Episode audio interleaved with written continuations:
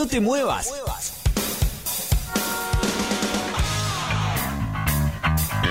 Llegó la hora.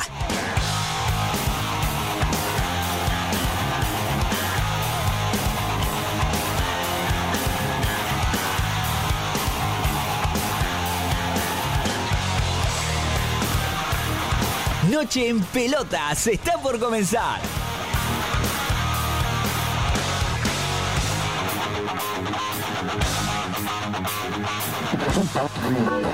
Pará, pará, ¿qué haces? No cambies de radio.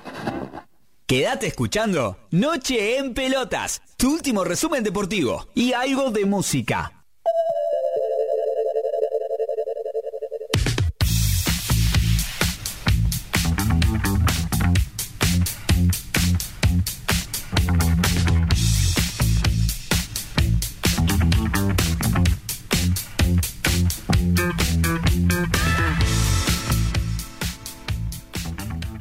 Hola, hola, hola a todos del otro lado. Arranca Noche en Pelotas.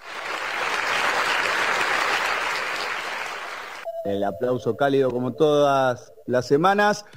Capítulo número 71-24 de agosto de 2021. 12 grados en la ciudad autónoma de Buenos Aires, exactamente las 9 y 7 minutos en toda la República Argentina.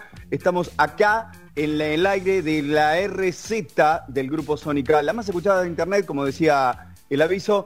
Operación técnica, saludos de rigor. Pablo Mosca, producción general, Florencia Sánchez, Lucía Friedman, Dani García es mi nombre. Y a nosotros nos encuentran en www.nocheenpelotas.com.ar. Estamos, estamos en vivo. Ahí tenés los links de todas nuestras redes sociales, de todos este, nuestros contactos.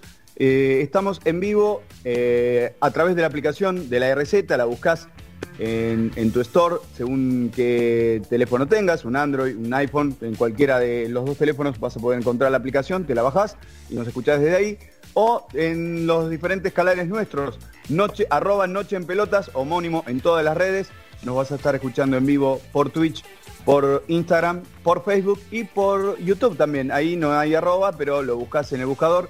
Bueno, eh, opciones para que nos escuches de cualquier lugar eh, donde estés y también para participar, porque tenemos WhatsApp y nos puedes escribir eh, seguramente para estar leyéndote y opinando sobre lo que estemos debatiendo.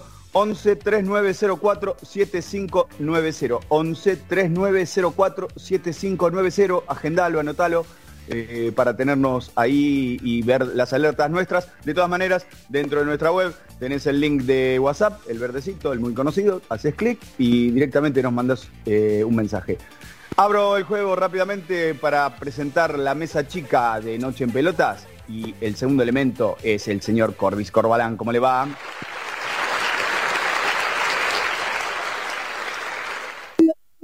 Chicos, gracias por los aplausos. Buenas noches a la mesa, buenas noches a todos los que están del otro lado. ¿Cómo anda, señor García? ¿Bien? Mucho, mucho deporte, mucho fútbol argentino, mucho, muchas noticias, ¿eh? mucho revuelo, un convulsionado fútbol argentino, convulsionada selección, con todo lo que está pasando con el tema de otro especie de FIFA Gate que se viene entre la confederación que maneja todo el fútbol y algunas confederaciones como la de Inglaterra, ¿no? Eh, está complicado el tema. Está complicado, está complicado. Mucha información. Eh, como bien decís, eh, se viene, se viene una. Iba a decir, se viene una, una grosa, pero la verdad, eh, meses atrás pasó algo similar. La FIFA amenazó, entre comillas, y no pasó nada.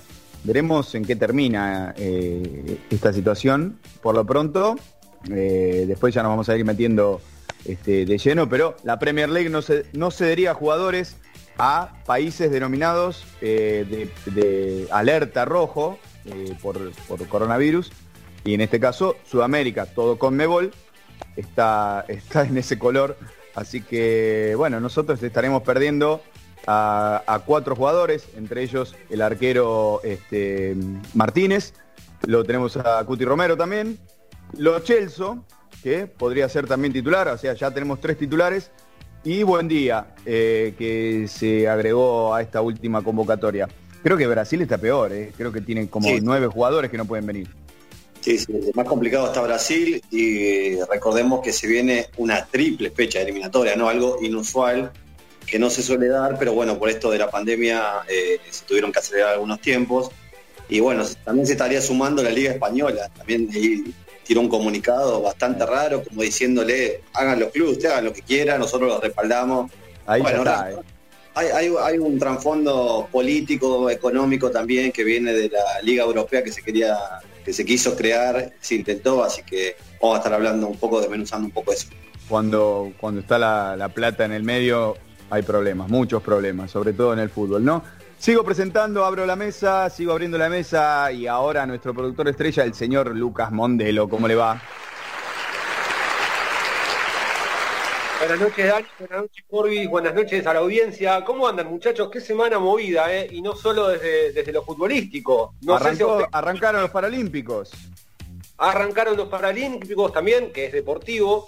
Eh, pero yo me iba a ir por el lado, vio que a mí me gustan las boludeces, como quien dice. Ah. No, ¿Nadie tiene ganas de tener un carpincho o soy yo el único que quiere un carpincho ahora? No sé qué es un carpincho. No, mentira. un amigo, García.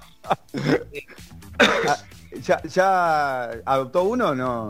No, no, no estoy, estoy en tratativas porque es ilegal, no se puede, es un considerado fauna silvestre, no está permitido. Eh, o sea que investigué, evidentemente. porque sí lo iba a contratar. O sea, porque es contratar en este caso. Primero me asesoro. Y después... Es, un acompañante, iba a contratar un acompañante, ¿no? Usted necesita un acompañante ahí con, como un cartel. Bueno, que lo dice usted así, no sé por qué lo dirá, pero... No, no, no, pero no lo tome a mal. O sea, alguien con quien compartir este ese, ese brebaje que toma y demás, qué sé yo. Puede ser, puede ser. No estaría mal, hay fotos de, carpinchos tomando mate. Pero no, volviendo a lo, a lo que nos atiñe, no sé cómo se dice, nos compete, quería salir de la clásica compete. Eh, no se complique, no se ah, complique. A, pesar del show que tanto nos gusta, digo, hay, hay, hay fecha de, fútbol, la liga profesional, acaba de terminar un partido, acaba de jugar el puntero de, de este campeonato. Si quieren repasamos resultados. Repasamos, repasamos, porque estaba invicto Independiente. Así es, invicto Independiente, venía de empatar su último partido eh, contra Defensa y Justicia y finalmente en la visita a Tucumán, a Atlético más precisamente, acaba de caer derrotado por 2 a 0, eh, perdiendo el invicto y una ráfaga al Atlético de Tucumán en dos minutos, eh, minuto 86, gol del señor Franco Musis y a los 87 de Renzo Tesuri definieron el partido 2 a 0 para el decano tucumano. Qué duro que están los siempre, ¿eh? para todos. Son, son, son, duros. Quiero, ah, quiero hacer un comentario que nada tiene que ver con esto, eh, es solamente un paréntesis. Este, yo estaba, estoy jugando un PRODE, eh, paralelamente se está jugando el campeonato de, la liga profesional. Y estoy peleando ahí, bueno, siempre estoy ahí peleando. Este, no, sé, un poco de azar, un poco de todo, bueno, no importa. la cuestión es que yo había puesto eh, un consejo para los que juegan al PRODE y eso, digo, no cambien resultados. Si, si, si tienen una corazonada y eligen un resultado, no lo cambien después. Después dice, no, pero yo tenía dudas, lo voy a cambiar. Porque si lo cambian, queda el resultado anterior. Pero bueno, no es el caso, pero casi. Eh, eh, yo había puesto un 0 a 0 en este partido y, y veía que todo pintaba para 0 a 0 y dije, eh, perdón, y lo había cambiado antes de que, empezara, dije, el rojo tiene que, mantenerse en la punta, es el único invicto, le habían hecho dos goles en siete fechas, hoy le hicieron dos goles en, un solo partido, bueno, cayó el único, el único invicto que tenía el campeonato. No sé para qué conté lo del PRODE, pero bueno, quería, quería mencionarlo, nada. Quería, quería hacer alarde de que le va bien en el PRODE diga la verdad. No, no, porque no hay que, no hay que hablar antes, pero. me llegaron comentarios de que uh. García usted en el pro de siempre es muy o 0 a 0, 1 a 0, va muy a lo seguro y eso de no arriesgar nada. hay, una, hay una historia con eso y yo ya sé de dónde viene esa historia eh, eh, de oídos a, oído suyo. Ya sé de qué boca salió, no importa, a la gente tampoco le importa, estamos hablando de todo esto y la gente dice, ¿de quién habla esto? Eh, porque es lo mismo que en las, transmisiones deportivas, de que empiezan a hacerse chistes, hablar de algo interno y nadie entiende nada. Bueno, más o menos este es el paso de comedia que estamos haciendo, ya sé por dónde viene, hay una explicación, después en el corte se la voy a explicar, pues hay que, hay que tener cerebro para entender la explicación que, va a dar García. Exactamente. si te parece, antes de pasar al cuarto elemento, antes de que lo presente, eh, también repasamos que están jugando Racing Club y Central Córdoba en Avellaneda con el arbitraje de Andrés Merlo, van 0 a 0, 15 minutos del primer tiempo. Ojo, ojo que puede, puede quedar puntero Racing, estaba abajo Independiente tan solo en un punto, hoy puede quedar como único líder si puede vencer a Central Córdoba. Exactamente, Dani. Eh, cuarto elemento, cuarto elemento, porque está ahí esperando en la gatera y nosotros estamos ahí, que el pro, de que esto, que el Ebro, no sé qué. El señor Juan Pablo Tosi, ¿cómo le va?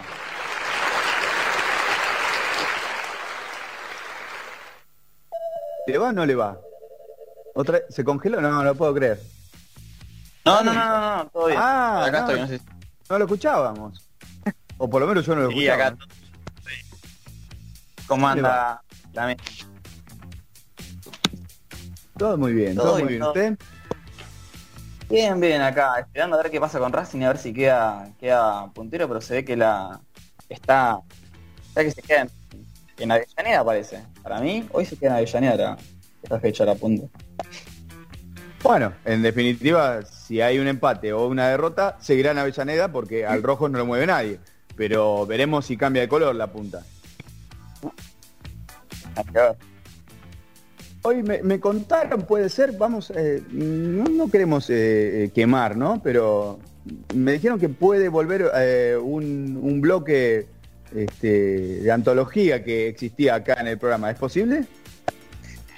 Sí, sí, en, vista de algunos sucesos musicales que pasaron eh, hoy, en realidad, bueno, se, sacó del, de no sé dónde estaba, pero estaba archivadísimo y bueno, vamos a volver con un, un segmentito musical. Bien, sí. Eh, eh, en ese archivo también estábamos todos nosotros que, bueno, hace muy poco tiempo volvimos a salir y estamos acá en el aire, así que vamos, vamos, vamos sacando las cosas de a poco. ¿Qué me decía Mondelo? algunos todavía siguen en ese archivo, digo. Sí, claro. Bueno, se hace lo que se puede. Efemérides, como siempre. Noche en Pelotas presenta las efemérides del fútbol. Un pequeño repaso por los hechos más destacados del mundo de la redonda.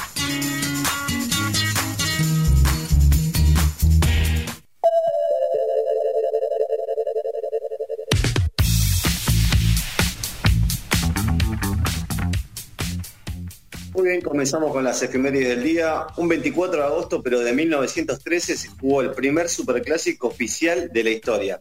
En la cancha de Racing y por el torneo de primera, River venció a Boca por 2 a 1 con los goles de Cándido García y Ameal Pereira. El tanto del Ceneice lo señaló Marcos Mayer en un encuentro que finalizó con incidentes, para variar, ¿no? Algunos hablan de que el primer enfrentamiento fue en 1908 o 1912 pero lo cierto es que no hay fuentes claras ni registro documentado de esto último.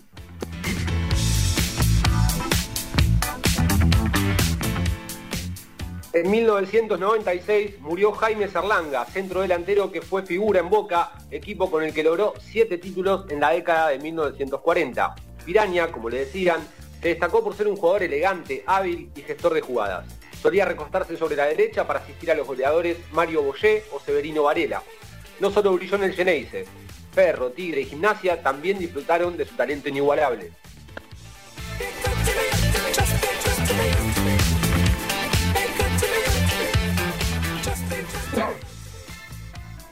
Muy bien, en 1971 por las semifinales de la Copa Joe Gamper en el Camp Nou de Barcelona, Chacarita derrotó al poderoso Bayern Múnich. Qué lejos estamos de eso hoy, ¿no? Eh, por 2 a 0 con los tantos de Recupero y Fuseneco. El equipo Teutón contaba con grandes figuras encima, luego de campeonar en el Mundial de 74. Sepp Mayer, Paul Breitner, Frank Beckenbauer y Gerd Müller, entre otros. Al día siguiente el funebrero cedería ante el equipo culé por 1 a 0.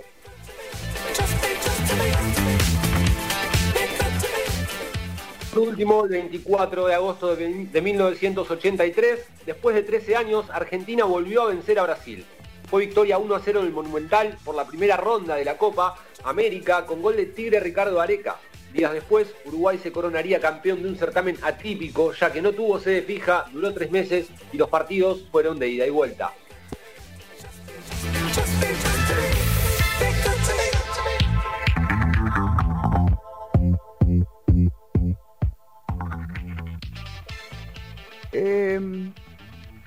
La gente va a estar contando, mm, esperamos el feedback. Sí, estamos saliendo por los diferentes canales, ¿sí? Eh, porque estamos testeando nuevas herramientas y estaríamos saliendo, estaríamos, ese condicional este, feo que a veces utilizan en los medios, estaríamos saliendo eh, en vivo a través de Facebook, Instagram, eh, Twitch y YouTube. En esas cuatro plataformas estaríamos saliendo, aparte de, claramente, eh, a través de la aplicación de la RZ que la descargan, como decía al, comienzo del programa, la descargan por la por, la, por el teléfono, bueno, el, store de cada teléfono, la buscan ahí y, la, y, pueden escuchar. Eh, así que bueno, cualquier, eh, cualquier opinión al respecto nos van escribiendo a ver si, si hay algún, si hay algún problema o está saliendo todo perfecto. Eh, hablamos del puntero que cayó ante Atlético de Tucumán por 2 a 0 en este comienzo de, la fecha 8. Bueno, en realidad comenzó más temprano con el partido y empate entre Banfield, entre Patronato, de local en Paraná, eh, uno a uno frente a Banfield, pero eh, el plato fuerte de por lo menos el martes se lo llevaba Independiente, que ponía en juego su, punta, ¿no? Eh, y hablamos de un, equipo que está mostrando una solidez importante, que llegó a la fecha 8 invicto y con apenas dos goles en contra, pero cayó en, eh, cayó en Tucumán contra Atlético y Corby decía, qué difícil que son los tucumanos, ¿eh? siempre, no importa, incluso no importa el técnico, porque cuando estaba eh, era un equipo durísimo. Y de Felipe, eh, al principio tenía como altibajos, bueno, estaba recién entrando el club, tratando de enderezar este, alguna cuestión, su idea y demás pero lentamente empezó a, obtener resultados y en el José Fierro es casi inexpugnable. Sí, sí, sí, como bien decís vos, también tiene un andar irregular, ¿no? Atlético Tucumán está casi en mitad de tabla, eh, pero siempre se complica, se complica la, visita de cualquier equipo a, Tucumán. Eh, y hablamos de esto de lo irregular que es el campeonato, digo, Independiente sacó 15 puntos de, de 24 en juego, ¿no? Esto habla un poco a las claras de cómo empata. El, flojo, el flojo campeonato. Digo, hay tres puntos de diferencia entre el primero y el décimo. O sea, esto, esto deja en claro lo, no sé si lo, lo desmejorado que está, o lo aburrido, o lo, o lo parejo que, que se hizo con el tema de la pandemia, con el tema de los presupuestos que, venimos hablando hace tiempo, eh, el fútbol argentino, ¿no? Digo, muchos pibes debutando, el caso de Independiente tiene eh, tres, cuatro, cuatro chicos que, han debutado en este campeonato, más, tiene ocho. Ah, ok, ok, ok. Bueno, ocho, ahí está. Eh, en el caso de Boca, también tiene varios, digo, la, la plantilla casi completa de Boca es la repleta de juveniles, eh, lo mismo pasa con, con River ahora con el, tema de que se le van a ir o no los, jugadores a, la selección, no tienen una defensa donde formar digo, me parece que, esto tiene que sentar un precedente y decir, bueno muchachos, ¿a dónde vamos? ¿Para, para qué lado apuntamos? Eh, ¿Queremos un torneo así realmente, donde no se juega nada, donde nadie se pelea por, por, por entrar a las copas? porque de última tampoco hay promedios, no, no hay descensos, y esto se sigue tirando, digo, pasó la pandemia, bueno, ya está, no terminó la pandemia, pero estamos ahí, ya está medianamente normal todo, ¿no? Y, ver que sigue todo igual es como decir, bueno, nada, que, la, obtención de la Copa América sirva para algo, ¿no? Para, tirar para atrás. ¿Sabés también donde veo Corbis un poquito, y esto por ahí ya es más a a título personal, ¿no? Pero un poco esta, esta, no sé si llamarla decadencia, pero este estancamiento en el nivel del, fútbol argentino que vos bien marcabas con esta, esta mínima diferencia de puntos entre los primeros 10 eh, equipos de la tabla. Eh, ¿Cómo juega el Independiente de, Falcioni? ¿no? Recordemos que Falcioni es un técnico que a ver, acá esto creo que estamos todos de acuerdo, al menos está catalogado como un técnico defensivo. No es un técnico que, que, haga brillar a sus equipos. Se fue, se fue de boca también eh, con, algún alguna escaramuza o algún, algún malestar por, por parte de, los hinchas de boca. Pero, y sobre todo en esta época, ¿no? En la que se habla de, que los técnicos, sobre todo esta gente mayor, digo, con todo el respeto del mundo, no quiero decir que está viejo o que está pasado, pero digo, con esta brecha generacional que hay hoy en día, hablan de, lo difícil que es llegarle a, los jóvenes y demás. Así todo me parece que Falcioni eh, te puede gustar como juego no, pero te está sacando rédito a, un equipo que, no venía bien, la verdad. Eh, tuvo un comienzo complicado, pero evidentemente se logró, se logró afianzar y bueno, ha, llegado a instancias decisivas en Copa Sudamericana, hoy está peleando eh, el torneo, porque más allá de que haya perdido, como bien decíamos, un equipo que venía invicto hasta, hasta este momento, o sea que es un equipo difícil de superar. No sé qué opinan ustedes en cuanto al juego, si es un, puntero que les da orgullo como, como admiradores o como espectadores del fútbol argentino, decir mi, equipo puntero de la liga es independiente. Abro el juego, digo, tiro una, pregunta, a ver qué, opinan ustedes.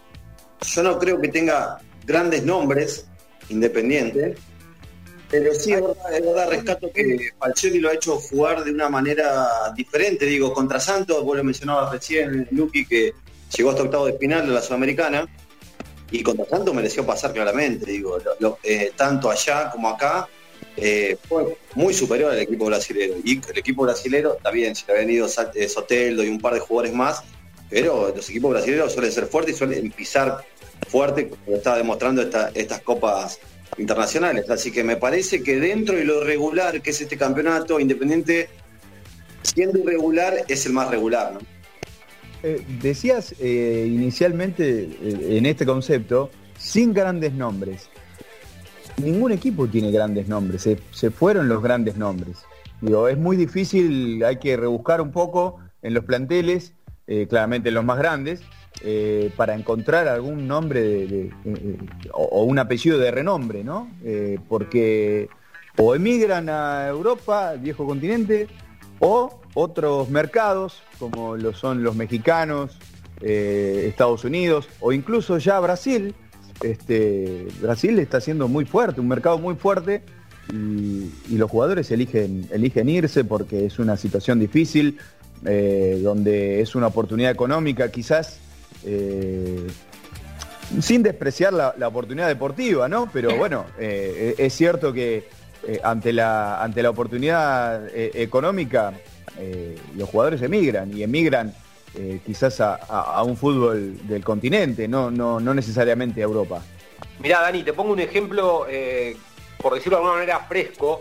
está bien que Racing, digamos, sus mayores, sus mayores copas o, el engorde que hizo de sus vitrinas fue hace un tiempo atrás, si bien ha ganado campeonatos en este tiempo, pero se me viene a la cabeza el, caso de Matías Aracho, que dejó, dejó Racing para ir a jugar a Brasil hace 20 años atrás.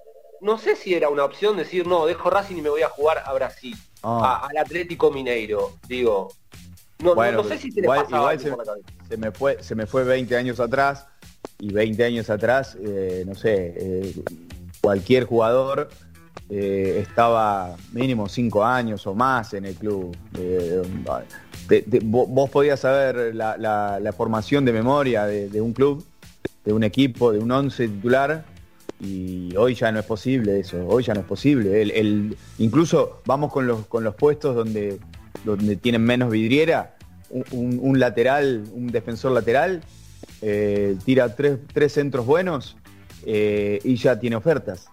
Eh, ahora es, otra cosa. Eh, el ejemplo, más claro es de Montiel, ¿no? en plena competencia le han sacado a Gallardo uno de los jugadores clave del equipo, digo.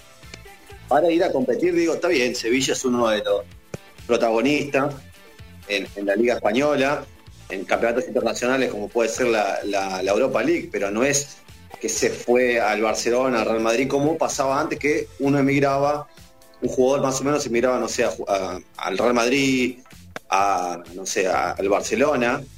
Eh, está pasando esto, pero bueno, es una cuestión que está atada a lo, económico y, me parece bien, digo, los jugadores tienen una, un cierto periodo de, a Juanpi que, que, es casi contador, o contador, no recuerdo, debe no, contador, contador. Contador, contador. No le baje, no le baje el precio. Contador. Eh, solo, me lo el tema de la depreciación, o sea, la depreciación de un jugador tiene una depreciación de 10 años, digo, no más, y tiene que buscar redituar eh, todo lo que pueda para su futuro, así que me parece que, no está mal. Pero, pasó, este... Sí, perdón, Juanpi, que te querías hablar. No, no, que, quiero, quiero decir algo un poco sumando lo de Cris y un poco respondiendo también a lo, que, decían antes. Yo no sé si es muy... Eh, eh, es bastante reciente en realidad esto de que, que se quiere ir a Brasil como un mercado eh, para, el desarrollo. Antes era o Europa o, otro tipo de fútbol capaz no tan bueno, pero mucho más económico, ¿no? es una, una, propuesta que te tienta futbolísticamente para mi Brasil. Para mí es una propuesta que hoy, desde la pandemia, se ha mejorado mucho eh, lo que es eh, el mercado argentino, y no solamente hablando de lo que decía Cris, hablando de lo de Montiel, Creo que Montiel no es tanto el caso porque Montiel hacía muchos mercados que estaba a punto de irse, o sea, era, era todos los hinchas de River prendiendo la, vela para que no se vaya, o sea, era, así, pero sí creo que hay algo que, hay que destacar es el precio. No, no es un precio, o sea, es un lateral de selección argentina, jugó final de Copa América, un, un tipo campeón, y aún así el precio no lo veo tan grande como debería haber sido, que capaz en otros años Europa no, Europa no viene, no viene con mucho, mucho dinero acá, pero en, contrapunto, ese dinero es mucho para un, para un contrato de un futbolista argentino. Ese es el punto. Digo, acá no vamos a ver, Europa no va a venir acá a poner en la mesa 18 o 20 palos por un, por un crack o por, o por un muy buen jugador de selección que, tengamos. No lo va a hacer, no lo va a hacer, porque el primer salto es ir a Europa y es como el auto, que lo, eh, eh, digamos, es al revés de, lo que pasa con el auto, que usted el cero kilómetro lo compra, sale de la concesionaria y ya se devaluó. Acá es al revés, apenas el, el auto, en este caso el jugador, se va a Europa, y se triplica el, se triplica el precio, ya no, es imposible que regrese. Eso, eso, es obvio, pero yo creo que en la negociación se ha bajado mucho, incluso hasta, hasta ahora se están bajando las cláusulas de rescisión que se pueden, eh, son, ya son bajas, y creo que hasta lo bajo, aún en el fútbol argentino, sirve, al club le sirve porque falta eso, falta plata. la, economía, la economía del fútbol argentino lo, lo amerita. Digo, los, escucho, hablar y, me parece que en algún momento vamos a tener que, pensar en, qué posición deja esto al fútbol argentino, porque si el tema es por porque, que emigran por un mayor nivel futbolístico o por un mayor nivel poderío económico, cual fuera, cual sea que fuera el motivo, digo, a la larga lo económico termina generando una liga competitiva o equipos competitivos, como pasa en el caso de Brasil, que hoy los equipos brasileños arrasan a nivel internacional digo, ¿qué, tiene el fútbol argentino para ofrecerle a estos jugadores como para decir, bueno, no, te podemos dar por el lado económico, por el momento no tenemos algo a nivel eh, de liga competitiva como para decir quédate acá, eh, es una posición de desventaja que me parece en algún momento se va a tener que resolver porque si no estamos condenados a, verlo jugar dos partidos y, y chao, nos vimos. Y pero a ver si me ayudan, porque eh, en este momento eh, no recuerdo el apellido. Eh, recientemente se cayó el pase de, un joven a, Racing porque se fue al Ibiza de España. O sea, nosotros hablamos de Ibiza y, por ahí este, pensamos en un paraíso, un fenómeno, el, lugar, pero el Ibiza, el Ibiza de, España está en segunda división. Y entonces, este, pero igual, o sea, un, un contrato en Ibiza Fútbol Club, o no, no, no, no recuerdo cómo se llama el equipo. Bueno, Ibiza Fútbol Club. Yo no sé, o sea, no, no, hay, no hay competencia, no hay competencia. Pero muchacho, eh, San Lorenzo hoy estalló la, la, interna de San Lorenzo porque... Vamos a estar hablando de San Lorenzo porque en San Lorenzo hay mucho lío. Cinco meses a, a, a los a los Romero y no le pueden pagar, muchacho, y todo con todo el respeto que me merecen los hermanos Romero, pero digo, son los hermanos Romero y son lo mejor que, hay acá internacionalmente hablando, en Argentina jugando, y digo, no se le puede, si San Lorenzo no le puede pagar un, mes de sueldo, ¿qué le queda a los demás, no? Vamos a estar hablando porque eh, tenemos los líos en Racing, eh, en Racing, porque estaba pensando que ya Lucas me actualiza el resultado de Racing. 0-0. Eh, me, agarra, me agarra desprevenido. Eh, estamos acá, ¿dónde estamos? Que no tengo, no, le voy a, le voy a ser sincero, estoy 0 con un 0, 35, 0 a 0, 35 minutos, ya está, no importa, lo sacamos, sacamos adelante la, la información. 35 minutos 0 a 0 Racing y Central Córdoba decía, tenemos el lío de San Lorenzo, tenemos eh, el momento de River, tenemos el momento de Boca también, eh, bueno, el momento del campeonato. Estamos hasta las 23 horas, esto es Noche en Pelotas, volvemos en un ratito. Espacio Publicitario. Si querés comunicarte con nosotros, también nos podés encontrar en Facebook, Twitter o Instagram como arroba Noche en Pelotas y en nuestra web nocheenpelotas.com.ar.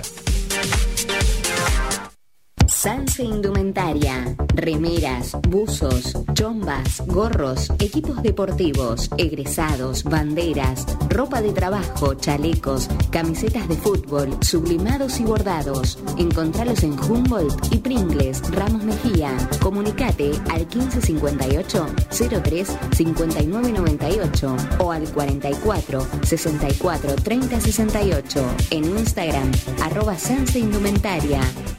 Legado Integral Training, un espacio de entrenamiento único, con profesionales de excelente calidad, rutinas súper completas en grupo y con una hermosa comunidad con la que te será más fácil construir hábitos y mejorar tu salud.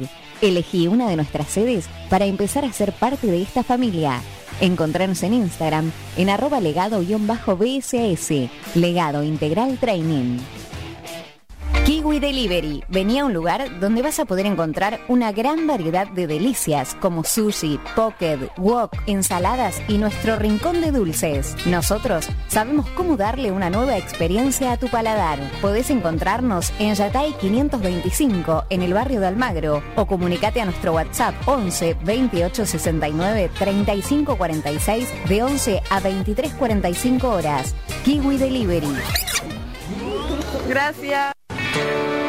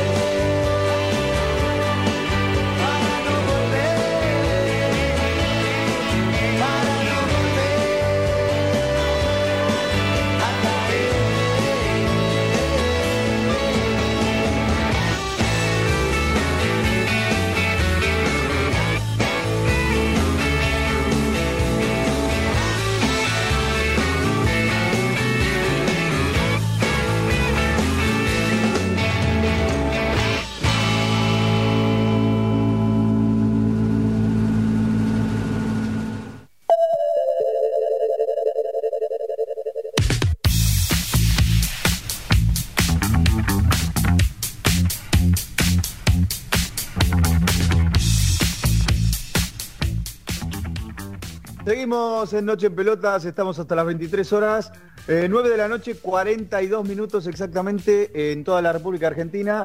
Eh, siguen los 12 grados en toda la ciudad autónoma de Buenos Aires. Y ahí que Juan Pablo se quería meter con, algo de información del tema que escuchábamos recién. Sí, sí, sí.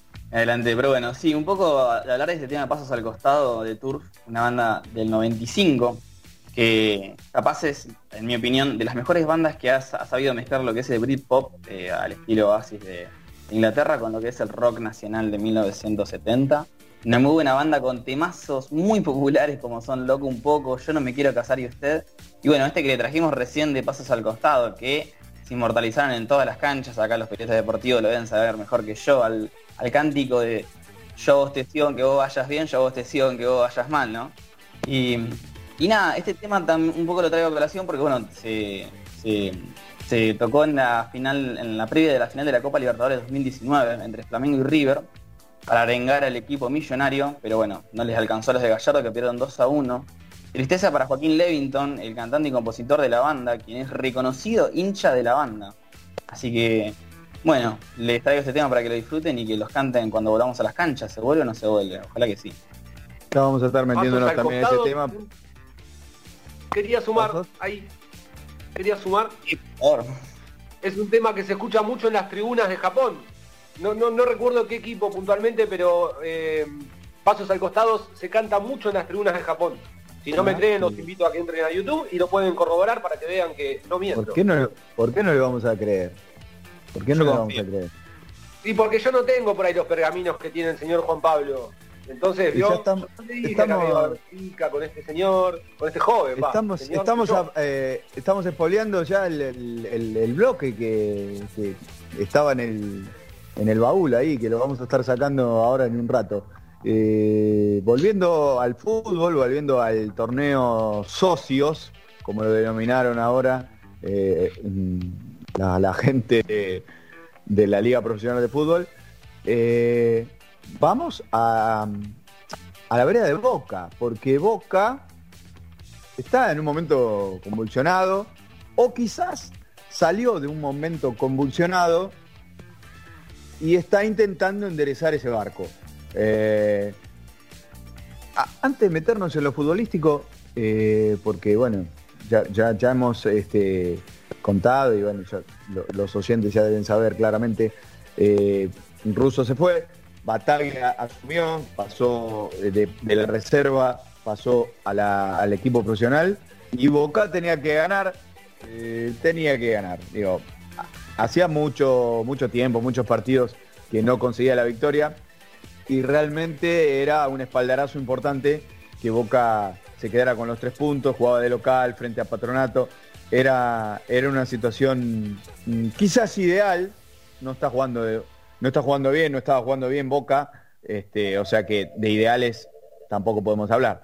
Pero eh, por lo menos en su cancha y, con, un, con un muy buen equipo, un muy buen equipo de patronato, eh, este, enfrentaba la oportunidad del primer partido de, Bataglia en el equipo profesional, eh, tratando o a tratar de enderezar ese barco que, mencionaba. Y, y decía también, antes de entrar en lo futbolístico, eh, Raúl Cassini, 18 meses de suspensión por los disturbios en Brasil. ¿Esto es cierto? ¿Está a confirmar? Ayúdenme.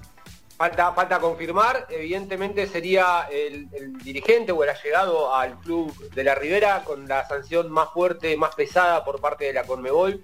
Eh, qué decir, los videos lo dejan bastante expuesto. No sería el único, no sería el único, habría más sanciones también, pero todavía puntualmente no, no hay ningún comunicado oficial al respecto. Cassini está en primera línea ahí eh, en los disturbios. Cassini, y Bermúdez también se lo vio a Bermúdez por ahí. Sí, eh, bueno, sería una, sanción dura para eh, uno de los integrantes del Consejo de Fútbol, ese, ese tan cascoteado Consejo de Fútbol, ¿no?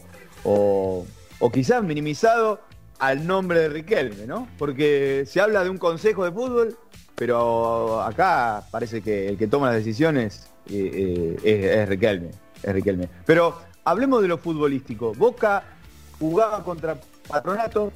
Eh, Estamos, estamos entrelazando, ¿no? La fecha 7, la fecha 8, porque ahora hay este, una fecha entre semana y ya arrancó la 8. Boca estará jugando mañana en Vicente López frente a Platense, pero el fin de semana jugó su partido en la bombonera frente a Patronato y fue el primer, y significó el primer partido de Bataglia al frente del equipo y casi en los últimos minutos Boca ganó y se sacó un peso de encima. Digo, eh, más allá de que que está la frase esa, técnico que debuta gana, Bataglia eh, logró los tres puntos y Boca tomó un poco de aire.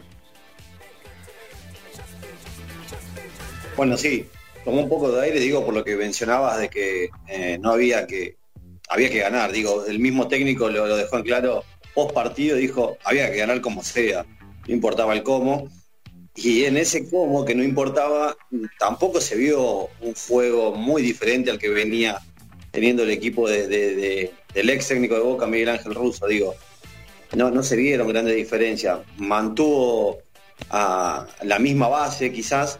Eh, la única diferencia fue que jugó con un 9 como Vázquez, ¿no? Y que fue que él realmente terminó, haciendo el gol. Usted no, usted no lo pedía, o sea, eh, pero habíamos hablado acá de que Boca estaba con, déficit eh, ahí en ese puesto estábamos jugando sin 9, directamente, sin 9. Y, y, Vázquez había tenido, había tenido buenos rendimientos en reserva. Sí, en reserva. Siempre hablamos lo mismo, ¿no? Eh, en, reserva es una cosa, llegar a la primera es otra. Y las veces, las pocas veces que había tenido oportunidades, tampoco es que había tenido grandes actuaciones eh, el chico como para decir, bueno, es titular indiscutido, sumado a que Boca no pudo traer al 9 que quería, que era Borja o algún o algún otro de ahí, que eh, Franco Di Santo, que también sonaba por ahí, pero bueno, eh, no lo pudo tener. O sea, no, con los mercados, con los mercados, los colombianos no, no, no pudo, no pudo ser.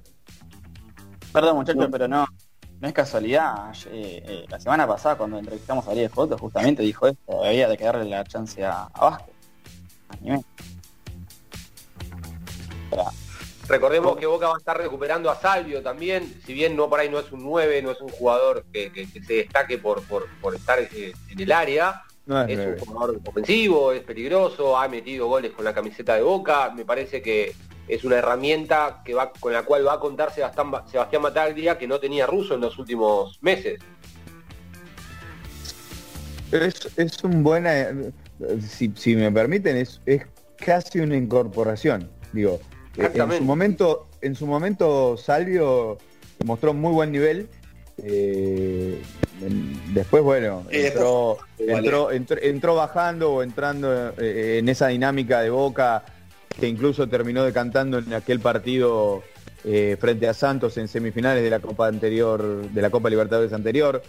Bueno, en general el equipo de Boca había bajado su rendimiento, pero Salvio tuvo un pico importante cuando, cuando, cuando llegó a Boca. Y, su lesión, bueno, le, quitaba, le quitaba jerarquía al once. Sí, sí, sí, igual convengamos que ese para mí el fin de siglo de Russo fue realmente ese partido, ¿no? El partido contra Santos donde, bueno, yo no, no, no, me gusta ser malo, pero digo, muchos jugadores trotaron ese partido, me parece, ¿no? Y de ahí vino una lluvia de críticas eh, para el equipo y para Russo, pero creo que ahí, se rompió algo eh, con el hincha de, Boca, por el tema de la actitud, ¿no? con el tema de, Boca, la actitud no se negocia, o el, famoso eh, yunta, yunta, yunta, huevo, huevo, huevo, digo, una, una parte de la esencia de Boca es eso, y digo, vos podés perder, pero como trotó ese partido Boca, me parece que eh, dio que hablar más el tema de la, de la actitud. No, no tanto la inoperancia en cuanto al juego, digo, pero sí en cuanto a la actitud, ¿no? A ver, eh, Bataglia decía esto eh, finalizado el partido frente a Patronato.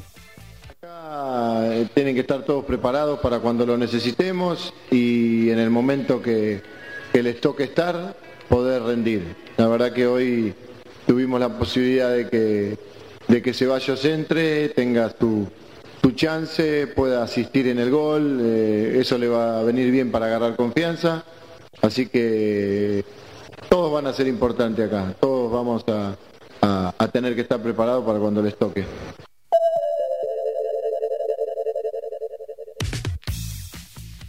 Bueno, eh, algo claro, ¿no? Eh, un técnico nuevo eh, que mirará las caras de cada uno de sus jugadores y verá quién realmente está con ganas de estar. Quién, quién, quién aparece con, ese fuego, con ese fuego interior para saltar a la cancha. Digo, la, camiseta de Boca pesa mucho, pesa mucho déjame meter un freno ahí porque por un lado como que suena hasta romántico y lindo decir quién da la cara, quién, quién, quién, quién se pone la, camiseta pesada de Boca. Eh, me parece que estamos en una etapa de recambio en lo que es Boca y más bien forzada, digo, no hay una planificación acá. De repente podemos decir que, todo esto se disparó con, el problema que tuvo el plantel de Boca al romper la burbuja en Brasil, ¿no? que fueron, no, no tenían más opción pero también dada la, actualidad del equipo Geneise, hoy en día con el cambio de técnico son jugadores a los cuales está recurriendo y obviamente los conoce, por algo están donde están, digo, no es que llegaron ahí porque se cruzó el viento y los trajo, pero no, creo que sea algo que, se haya trabajado para llegar de esta manera. Va a haber que tener paciencia también, yo sé que Boca es una institución enorme y que manda resultados todo el tiempo, pero si no volvemos a lo que hablábamos cuando abríamos el programa, eh, qué tenemos para ofrecerle a los jugadores de fútbol como para que después no quieran tomarse el palo y ir a otra liga donde tengan más estructura, una, infraestructura distinta, un sistema que los contenga y que estén preparados para, enfrentar esta vida de, profesionales. Igual este es el plantel, ¿eh? este es el plantel y los jugadores que, también tenía Russo, digo, no, hay otra cosa. Eh, no sé a dónde, a dónde tiene que recurrir de, eh, diferente eh, batalla, digo, puede llegar a conocer este, mucho más este, cercanamente algún jugador que, lo ha tenido dirigiendo en la reserva, pero este es el plantel, digamos, y si hay una reconstrucción, o si hay una transición, o como, sea, digo, esto ya había arrancado, había arrancado con Russo, digo, este es el plantel, estos son los jugadores, alguno que otro se puede sumar desde la reserva, pero este mismo, este mismo equipo es el que tenía Russo. Eh, ahora, me preguntás, ¿o se imaginan ustedes? Batalla pierde tres partidos y, ven que, no sé, lo, echan, lo corren, no sé, es más difícil me parece. O sea, eh, creo que no, sí claro que viene con una espalda por, ser el, jugador más ganador en la historia del club, ¿no? Pero digamos, si no tiene espalda también, digo, no tiene espalda eh, eh, en, lo técnico, eh, como, como, como entrenador, pero yo creo que es como, Batalla es como una extensión del Consejo de Fútbol. Tengo esa sensación. Con, con Russo algo había pasado ya y se había roto. Así todo, Dani, déjame decirte que me parece que le dan una confianza, pero hasta ahí digo, no, no fue presentado, no tiene un contrato eh, extenso a Taglia. Le dieron seis meses, menos, incluso cuatro meses, cinco meses, eh, como para hacer un, breve balance y decir, bueno, a ver si nos estamos hundiendo con esta decisión que tomamos eh, o, seguimos con esto, porque la otra opción era que esté dos o tres partidos y traer un técnico, que tampoco lo hicieron, pero tampoco lo, hicieron. Pero lo dijo, pero lo dijo Escoto el otro día, no lo presentaron. Digo, a Úbeda no lo presentaron en Racing como el técnico. Bueno, bueno, está, bien. ¿Contrato de hasta cuándo es? Está bien, pero como dice Luke y Dani, eh, está bien, lo presentaron, todo lo que quieras, pero lo dijeron hasta diciembre, digo. El, ah, fin contrato o lo que se haya firmado es hasta diciembre, digo. Si vos le querés dar un espaldarazo más grande, decís, che, bueno, firmamos por un año mínimo. Eh, entonces, desde el Consejo también. es un interinato igual, o sea, más allá de... Lo, raro suena en la presentación, pero, che, eh, dirigí hasta diciembre, es un interinato, porque ningún técnico viene y firma por seis meses. No, por eso mismo, por eso mismo digo, ¿hasta qué punto el Consejo o la dirigencia cree que Batalla realmente es el elegido? Digo, está para un periodo de transición porque justamente él conoce a los juveniles, conoce a los chicos que llegaron a primera, que los asentó ruso alguno de ellos. Entonces, para mí está una transición, digo, si ni el Consejo de Fútbol sabe lo que quiere, pero por esto que decía Luqui recién, porque Boca está atado a los resultados. Si a Bataglia de acá a diciembre no gana la Copa Argentina, que es el principal objetivo de Boca de acá que termine el año, Tres partidos. Ya el objetivo es entrar a la Libertadores. Si no, si no llega a ganar la Copa Argentina, y no llega a entrar a Libertadores, y en enero va a venir otro técnico en Boca, digo, porque los tiempos de Boca son así. Sí, sí, pero es muy pregunto a lo Cris. eh, teniendo un técnico interino como es Seba Bataglia, ¿no? Que yo, yo creo que es un gran técnico. Vos, vos, vos le, No lo le hubieras demostró, O sea, lo demostró. Es un técnico, o sea, que está a prueba, digo. También, Pero- también seamos cautos con jugando en Boca. O sea, hubiese sido responsable del, del consejo capaz haciendo, haciendo eso. Digo, ¿no? No lo sé, pero digo, seamos cautos cuando decimos, bueno, vamos a ver, es un- eh, ha demostrado cosas buenas, es lo mismo que, que, que tra- trasladado de los jugadores a los técnicos, digo. Eh, el chino Benítez había trabajado muy bien en inferiores durante mucho tiempo, llegó a Boca, ganó una sudamericana, después asentó y después nada, lo, lo fletaron, porque así es el mundo Boca, digo. Eh, eh, no, se, no, no se puede, no, porque no hay un proyecto a largo plazo. Quizás este proyecto de, de juveniles que quiere asentar Riquelme con el tema del predio y todo eso que se ha construido últimamente, quizás sea- se vean lo- los frutos a largo plazo, pero Boca requiere resultados inmediatos. Sí, muchachos. Acá Bataglia tiene algo que puede ser positivo o puede ser negativo, ¿no? Es no, no tiene jugadores de renombre o de mucho renombre, ¿no? Como hablamos en el fútbol argentino donde, donde escasean los- los jugadores de, de mucho nombre. Digo, Bataglia en el plantel, más allá de, ¿quién me puede decir? Salvio. Salvio que es un jugador que ha jugado mucho tiempo en Europa, que ha vestido la, camiseta de la selección. Digo, y después hay jugadores importantes, pero no hay jugadores de gran peso. Entonces yo creo que ese vestuario, con jugadores que vienen a- a tener su oportunidad en Boca, jugadores jóvenes que aparecen desde las inferiores, digo, a priori pareciera ser algo más sencillo ese vestuario que manejar que alguno del pasado. Digo, el mismo Chino Benítez tenía Palermo, Riquelme, no, recuerdo si estaba Riquelme en ese momento, pero estaba Palermo y había algunos pesos pesados que siempre decimos, e- es, muy difícil, digo, y sin y salvando las grandes distancias. Digo, Pochettino tiene un gran plantel, pero también tiene un gran quilombo, Pochettino. O sea, porque el otro día Donnarumma se, se plantó y dijo, yo vine a París a jugar. Ah, bueno, está bien. Sí, Sí, no, bueno, bueno, igual ahí, ahí Pochettino, digo, es el que más tiene para perder, porque digo, si no, si no gana la Champions, como todos tienen eh, pensado que va a ganarla el PSG, entonces el problema es Pochettino, no los jugadores. Y si gana, y si gana la Champions, como todos creemos que puede llegar a pasar, ah, es por los jugadores. O sea, el que más tiene para perder ahí es Pochettino. Entonces, bueno, ahí está en el manejo grupal que tengan, el manejo de los egos, y un montón, un montón de cosas más. Pero Pochettino ya viene con una espalda un poco más ancha, creo que Bataglia. Ha dirigido a Tottenham, lo ha llegado a la final de una, una Champions League, un, club ignoto, digo, para, para, para, pa- como para así decirlo, digo, que no, no ha tenido grandes eh, apariencias internacionales, pero bueno, eh, eh, es otro tipo de cosas. Por eso para mí, para mí deberíamos esperar un poco y bueno, esperemos a que Bataglia termine los seis meses, ahí se evaluará. Y calculo, para mí, por más bien que le vaya, Boca va a salir a buscar un técnico. Yo creo que sí. Yo creo que sí. Salvo que eh, termine peleando el campeonato local, gane la Copa este, Argentina y ponga en la mesa un problema. Digo, un, tipo que en seis meses eh, logra ganar una Copa Argentina, más allá de que la toma en cuartos de final, son tres partidos que le quedan a Boca, Eh, pero de estar casi en el fondo de la tabla a una hipotética pelea por el campeonato, digo, también sería un problema para los dirigentes, ¿no? O también es un muy bien, muchas gracias, vuelvo a la reserva. No sé. ¿A los dirigentes o para el consejo? Para el consejo. Para el consejo, claramente. Para el consejo. O perdón, entonces, ¿para el consejo o para Riquelme? Porque vamos a seguir, se- seguimos este, yendo de lo más general a lo más puntual. También, también. Sí, sí, claro. Y también otro tema después quedaría para rato, también es ver, bueno, quién, quién, quién está hoy en día con posibilidades de ponerse el uso de director técnico de Boca, me parece. Eh, no, no se me viene a mí hoy por hoy un, un nombre rápido así la cabeza. todas las fichas están apuntadas a Eduardo Domínguez, me parece a mí. El director. probable sonó, sonó, había sonado. Eh, pero bueno, no.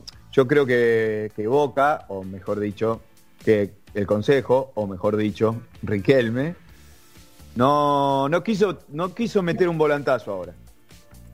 Mm, quiso, ir a lo, quiso ir a lo seguro, Bataglia venía trabajando, eh, to- Bataglia incluso tomó el, eh, el mando de- del equipo en esos dos partidos que tuvo que jugar con juveniles porque Boca estaba con el aislamiento después del regreso de, de Brasil, los- de los disturbios allá. Eh, o sea que de ahí se desprende lo que había dicho de Bataglia es como una continuidad del consejo ahí en la cancha. Bueno, eh, se sienten cómodos, están ahí, está Bataglia, lo conocemos, viene trabajando en el club. Salgamos, que terminemos el, el 21 y vemos qué pasa en el 22. Pero me pareció inteligente, digo, desde el Consejo, la elección de Bataglia me parece inteligente hasta, hasta por una cuestión eh, social en cuanto al club, digo. Por más que le vaya mal en estos cuatro meses, digo, no, va, No a perder su condición de, no va a perder su condición de ídolo Bataglia No y van a llamar a, a otro técnico. Si le va bien, bueno, mejor, digo, de última le pone una traba más a los dirigentes o al consejo para ver eh, si se contrata o no otro técnico. Entonces, desde la parte eh, dirigencial me parece que está bien tomada la decisión de Seba. Esto es Noche en Pelota, son las 10 de la noche, 3 minutos, estamos hasta las 23, quédate ahí con nosotros. Desde la web www.larz.com.ar hacia todo el planeta. Transmite la RZ. Con estudios ubicados en Avenida Callao 194. Cava. La RZ. Una radio del Grupo Sónica. Una nueva hora comienza en Argentina. Son las 10 de la noche. Convivir es cuidarnos. Legislatura de la Ciudad Autónoma de Buenos Aires. Los asuntos importantes deben estar siempre en manos especializadas. Estudio Lequi Galazo. Seriedad y experiencia, responsabilidad y confianza. Contratos, sucesiones, divorcios, derecho laboral. Ahorra tiempo y dinero. Asesorate con los que saben. Visítanos en www.estudiolequigalazo.com.ar o por mail a info@estudiolequigalazo.com.ar. Estudio Lequi Galazo. La tranquilidad de contar con los que saben. Home Office. ¿De qué va la nueva normalidad? Home Office.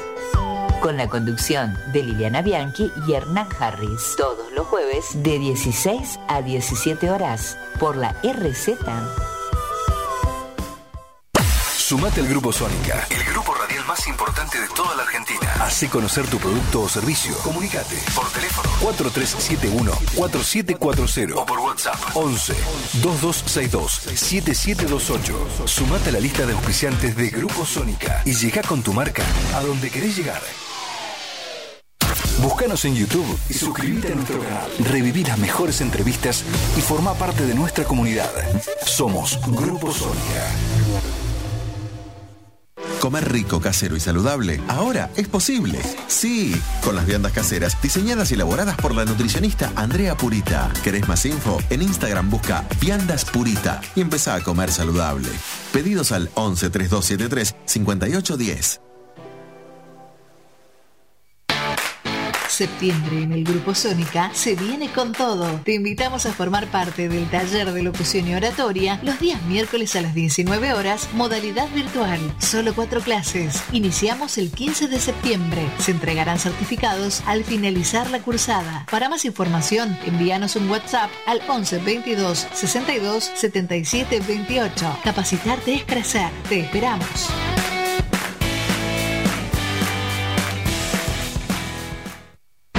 Hace que el espacio entre nosotros sea más corto. Seguinos en Twitter, arroba la RZ Radio. Una radio que te siga donde vayas.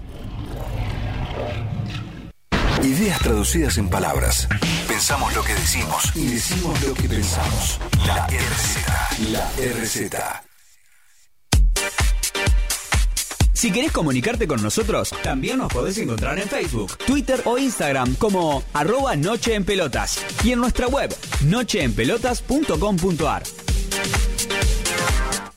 Sanse Indumentaria. Remeras, buzos, chombas, gorros, equipos deportivos, egresados, banderas, ropa de trabajo, chalecos, camisetas de fútbol, sublimados y bordados. Encontralos en Humboldt y Pringles, Ramos Mejía.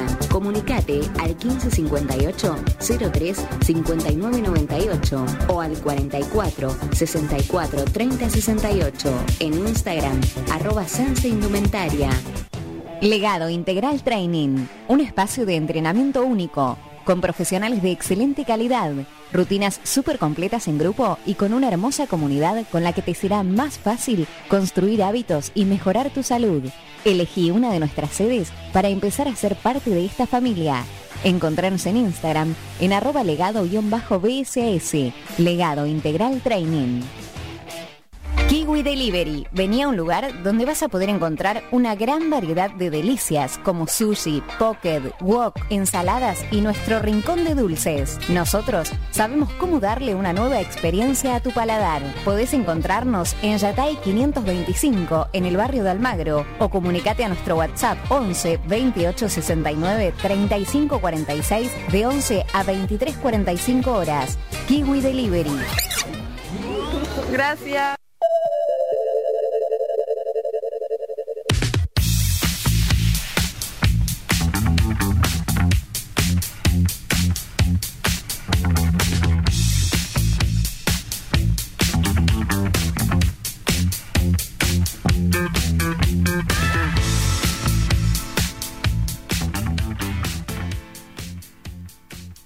Seguimos en Noche en Pelotas, 10 de la noche, 8 minutos exactamente en toda la República Argentina. Siguen los 12 grados, ¿sí? A ver, 12 grados. Qué raro. 11 grados, bajo un gradito. Está fresco. Eh, Está fresco. Está fresco, sí. El oeste está fresco. Ah, está- El basta, basta, basta de frío. Basta de frío. En oeste, ¿ahí cuánto hay? ¿8? Y debe ser unos 8 9, sí, por ahí. Sí, ahí siempre, Siempre hay es un dos, tres graditos menos. Siempre es un poquito menos, más, más frío todavía, más frío. Eh, em, seguimos con el fútbol argentino y seguimos con los problemas en los equipos, sobre todo los equipos grandes. Bueno, los chicos también tienen sus problemas, pero eh, la, la vidriera muchas veces se la llevan los grandes. Y estuvimos eh, hablando un poco de Boca y ahora vamos a hablar un poco de River. Este River que mm, domina a sus rivales, pero no puede, no puede sacar resultados. Eh, y, algunos, algunos osados ya hablan de fin de ciclo de Gallardo.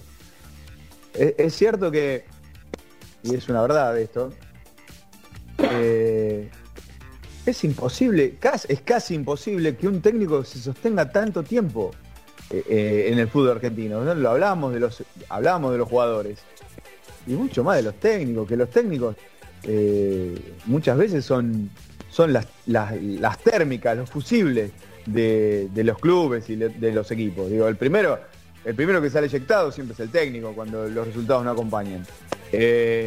Digo, si en, esta transición o, o- este, esta reinvención de, una vez más, ¿no? Capítulo número 1000 de, River y Gallardo, eh, en, ese, en ese tren, digo, otro apellido hubiera salido eyectado hace mucho tiempo.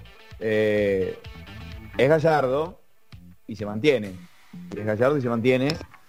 Lo que pasa es que, mm, como que en los últimos años, la pregunta fue, ¿y se queda o se va? ¿Y se queda o se va? Siempre este, Marcelo fue muy cauto en eso y, se tomó su tiempo para cuando terminaba la temporada o cuando terminaba el año, eh, evaluar. Pero bueno, estamos en, un, en una situación muy difícil, lo hemos hablado al principio y lo venimos hablando, eh, para el fútbol argentino, en lo económico.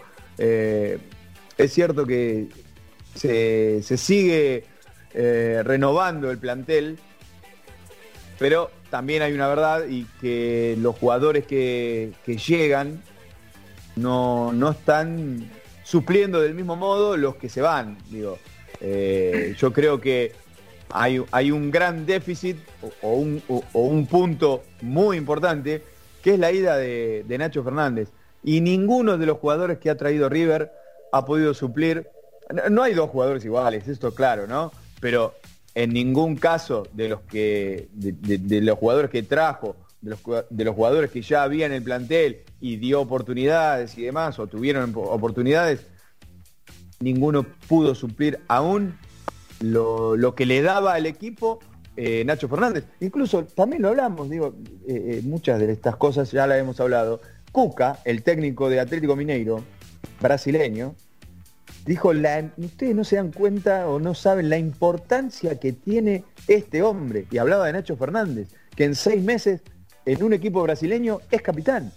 Bueno, eh, yo creo que es una pérdida muy importante, sumada a otras pérdidas eh, de otros jugadores, como no sé, Ezequiel Palacios, por ejemplo, eh, sobre todo en el, medio campo, y, es donde, donde River ahora peca de falta de generación de juego. yo creo que va, por ese, va por ese lugar. Le abro el juego en la mesa para, para ver qué, qué, qué opinan ustedes. Yo creo que Dani, en el caso River me parece que es una combinación de varias cosas, ¿no? Hay una merma física, hay una merma de juego, claramente. Hay responsabilidad del técnico, claramente, en el partido contra Mineiro. Hubo, hubo parte de culpa del técnico, no le quitemos responsabilidad a Gallardo, porque si no, cuando a River le va bien estos siete años, yo poca gloriosa, todo por Gallardo, cuando le va mal, o medianamente mal, en, ese caso, perdón, en ese caso eh, hay que hablar eh, cuando las cosas hay que criticarlas del lado del respeto, en todos los casos, ¿no? En River, en Boca, en cualquier caso, hay que criticarlo eh, si es necesario criticarlo.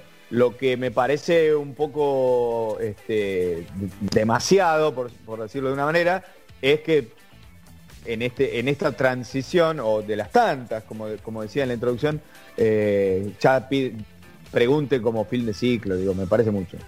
No, no, bueno, lo del fin de siglo queda, creo que queda atado a una cuestión ya más personal de Gallardo y que está relacionado también con la política de, que, todo está relacionado con la política y lo económico, ¿no? A fin de año hay, elecciones en River, eh, se va, digo, se va a dedicar a la política en sí. Entonces, eh, Gallardo ya viene amagando en estos últimos años, que bueno, que siempre se toma, como decía vos, Dani, se toma su tiempo para analizar, pero esta vez yo creo que distinto porque lo veo, no lo veo con energías como para, para seguir. Esas energías están atadas claramente a la parte económica, pero no de él, sino a cuánto, qué le puede ofrecer River a él, digo. Es el mejor técnico de la Argentina, pero no es malo, muchacho, digo. Eh, antes miraba al banco y tenías a Prato, tenías a Quintero, tenías a Escoco de suplente, y hoy mirás al banco y no están esos jugadores, no está esa calidad. Entonces, me parece que eh, eh, va a ser un análisis mucho más profundo y creo que para mí la continuidad no está atada al fin de ciclo de Gallardo, sino que está atada al fin de ciclo de él como, como, como la figura de, lo que fue el ciclo más exitoso de, la historia de River, ¿no? Eh, en, consonancia con lo que estás diciendo, y, quizás le, le, doy una vuelta de tuerca, vos decías, no lo veo con energía. Eh, muy por el contrario, yo sí lo veo con energía. Lo que sí veo es que no, no, no, encuentra respuestas eh, en, este, en, esta parte del año, en este, con este plantel, eh, no sé, con estos jugadores. Digo, Pero porque es mago, Dani. Incluso, incluso el último partido que jugó River en La Plata el domingo, hasta estaba caliente. Digo, como, como muy pocas veces se lo ha visto a Gallardo, eh, eh, eh, está muy enojado porque las cosas no salían, pero ni siquiera es las cosas no salían, porque es parte del fútbol o es parte de cualquier cosa que uno pueda, pueda hacer, porque las cosas no siempre salen bien. Ahí ya tenía un fastidio que apuntaba más a decidimos mal, o sea, el equipo decide mal, los jugadores deciden mal, y, eso creo que eh, lo fastidió de sobremanera y se lo vio como creo que nunca, o muy pocas veces. A ver muchachos, estamos hablando de, un posible fin de ciclo, de una era, como quieran llamarlo. Eh, me parece que hay, hay, varias cosas a tener en cuenta, digo. Gallardo está hace 7, 8 años como técnico de River. 7 años como técnico de River. seamos sinceros, tuvo más de un ciclo River en estos siete años, con Gallardo como técnico, digo. Hace un ratito una reinvención de equipos permanentemente. Por eso mismo, tenía jugadores como Prato, como Alario, como el Piti Martínez, se, fue renovando. Eh, ahora se me viene a la cabeza la, entrevista que hicimos con José Luis Villarreal hace dos semanas, que él decía, los jugadores que trajo River en este mercado de pases son proyectos, digamos, no son figuras que hoy por hoy le puedan resolver este, esta merma en cuanto a nivel futbolístico con las idas que tuvo, como podemos decir Montiel, como podemos decir el caso puntual de Nacho Fernández, eh, digamos, se, fue tratando de armar como, como piecitas chiquitas, pero el engranaje grande no, en este caso, a diferencia de, todo el tiempo anterior que pasó hasta esta parte, no, no, se logró traer a alguien que, pueda ponerse el equipo al hombro, digamos, por decirlo de alguna manera. Se esperaba mucho de Carrascal, Carrascal es un jugador que tiene muchos altibajos, eh, hablan de, que depende de cómo se sienta anímicamente, si se cae eh, anímicamente en un partido lo perdés, mismo también está en, tela de juicio el rendimiento de Palavecino, de Paradela, puntualmente a mí, déjame sumar, está bien, viene de ser campeón de, la Copa América, pero eh, Julián Álvarez no, no tiene el peso que tenía hace un año atrás, entonces me parece que lo que hoy hace pensar o que estemos hablando, debatiendo sobre un final de era en cuanto a que Gallardo siga o no siga como técnico de River, me parece que viene dado porque no encuentra las herramientas o no tiene los jugadores para, para poder dar vuelta a esta situación, que a ver, tampoco es tan trágica me parece, está bien, quedaron afuera eliminados con, con Atlético Mineiro, lo dijo Gallardo al terminar el partido, quedaron bien eliminados, fue un equipo que jugó mucho mejor que ellos, no hay mucho más para decir, pero tampoco me parece que están en una crisis eh, como puede ser Boca que acaba de salir con, con esta renovación de, del cuerpo técnico.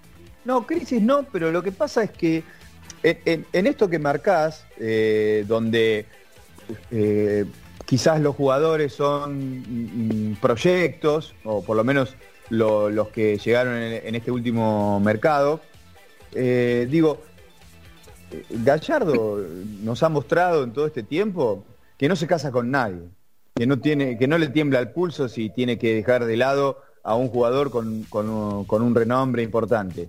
Digo, permanentemente eh, más allá de reinventar un plantel para una temporada eh, o para un campeonato específico, permanentemente eh, sorprende cuando mete mano en los equipos. Y, puede aparecer, como apareció el último domingo, Galván, por ejemplo. Digo, Gallardo siempre puede aparecer con alguna situación, alguna movida así. Lo que pasa es que, por lo menos me parece a mí, ¿no?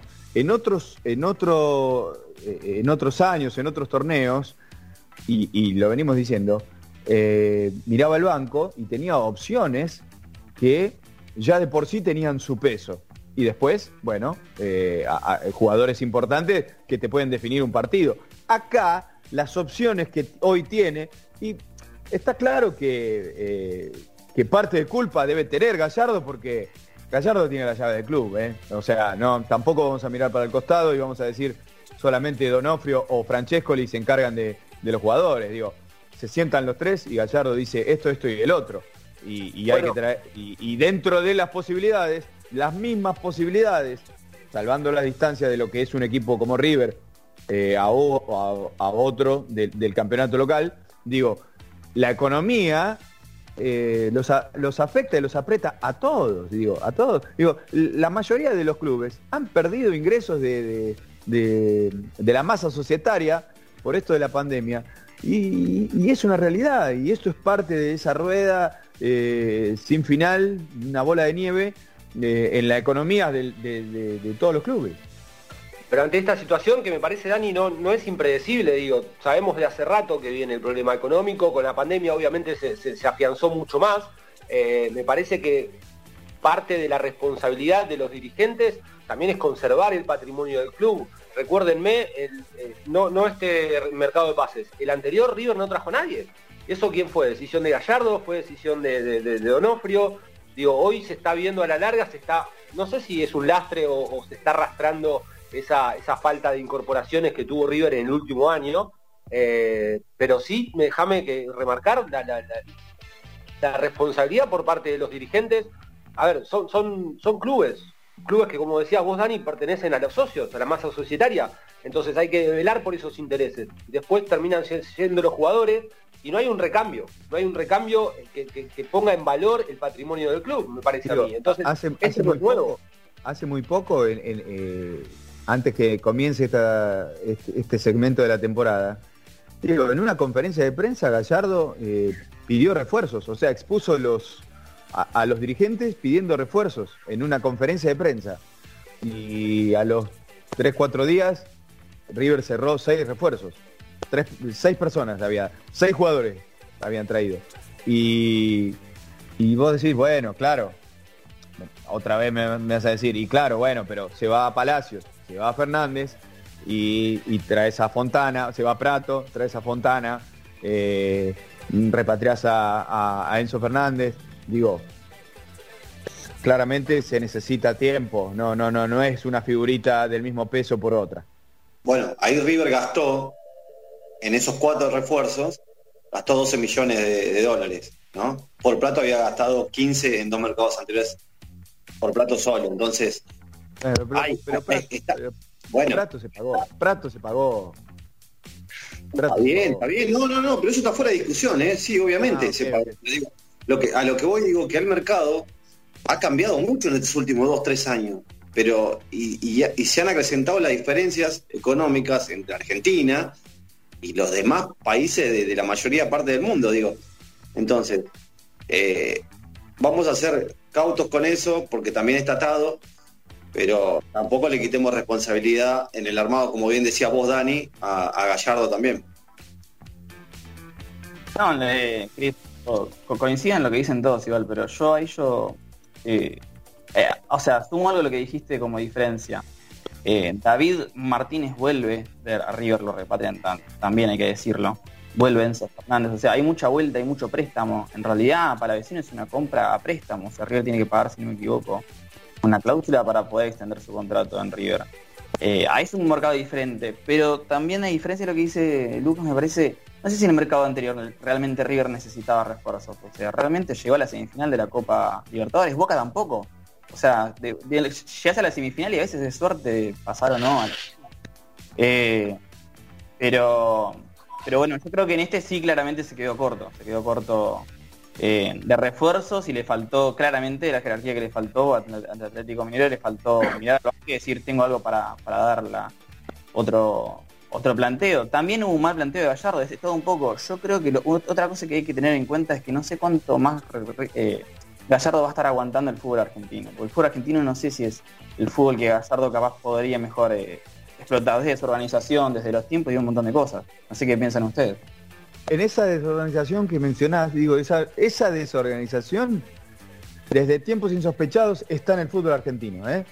O sea, desde, desde, el pase, desde el pase del amateurismo al profesionalismo, del, del amateurismo marrón, digo, eh, desprolijidades y, desconciertos en la organización de campeonatos argentinos está desde siempre. Ahora, lo, que se acrecentó es lo económico. Lo económico con la pandemia, digo, ahí cambió, cambió el panorama rotundamente. Digo, eso no, digamos, ningún, ningún equipo lo, ningún equipo lo esperaba, ningún equipo la vio venir, digo, o sea, nadie la vio venir. En 15 días este, volvíamos al ruedo con todo y no fue así.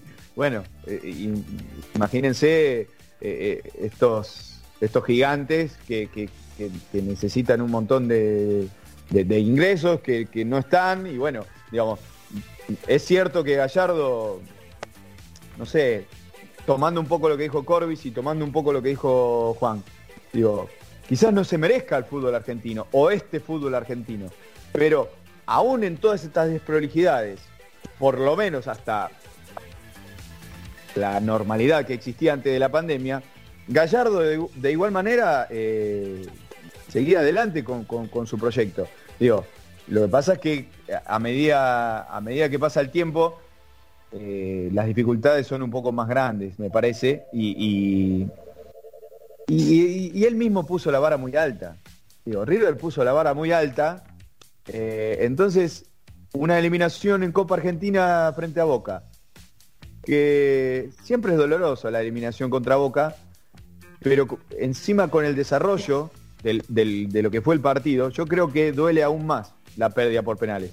Eh, después la de eliminación también en la Copa Libertadores, y es como que arriba le queda el campeonato local, aquella deuda pendiente que también se le reclama a, Gallardo, y todavía no puede encontrar y, eh, no sé, pisar fuerte en el, en el campeonato. Está ahí que gana uno, que empata dos y demás. Bueno, Gallardo, ah, porque hablamos de Gallardo, decía esto en La Plata después del partido. Jugar mejor, jugar mejor.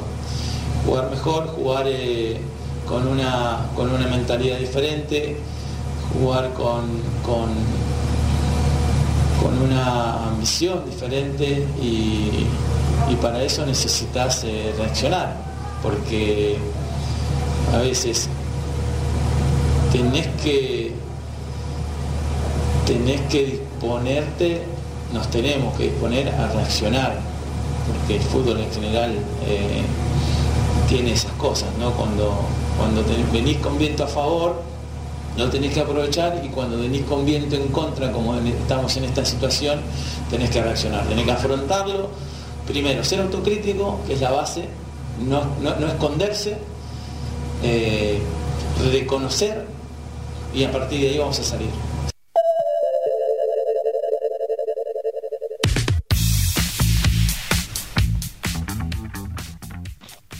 Bueno, eh, también lo mencionábamos en un ratito, la, la, crítica, la autocrítica tiene que existir. Gallardo la seguramente eh, dará puertas adentro. O sea, la verdadera, la verdadera autocrítica, y yo creo que Gallardo y todos, todos los técnicos lo, hacen puertas adentro. nadie expone, nadie expone una verdadera autocrítica eh, ante los medios, ante el público, No, no estaría, no sería el lugar eh, correcto para, para hablar algunas cosas. Repasamos resultados, porque mientras hablamos, eh, el escolta, o en este momento, nuevo puntero también, compartiendo ese lugar con Independiente, ¿no, Luqui?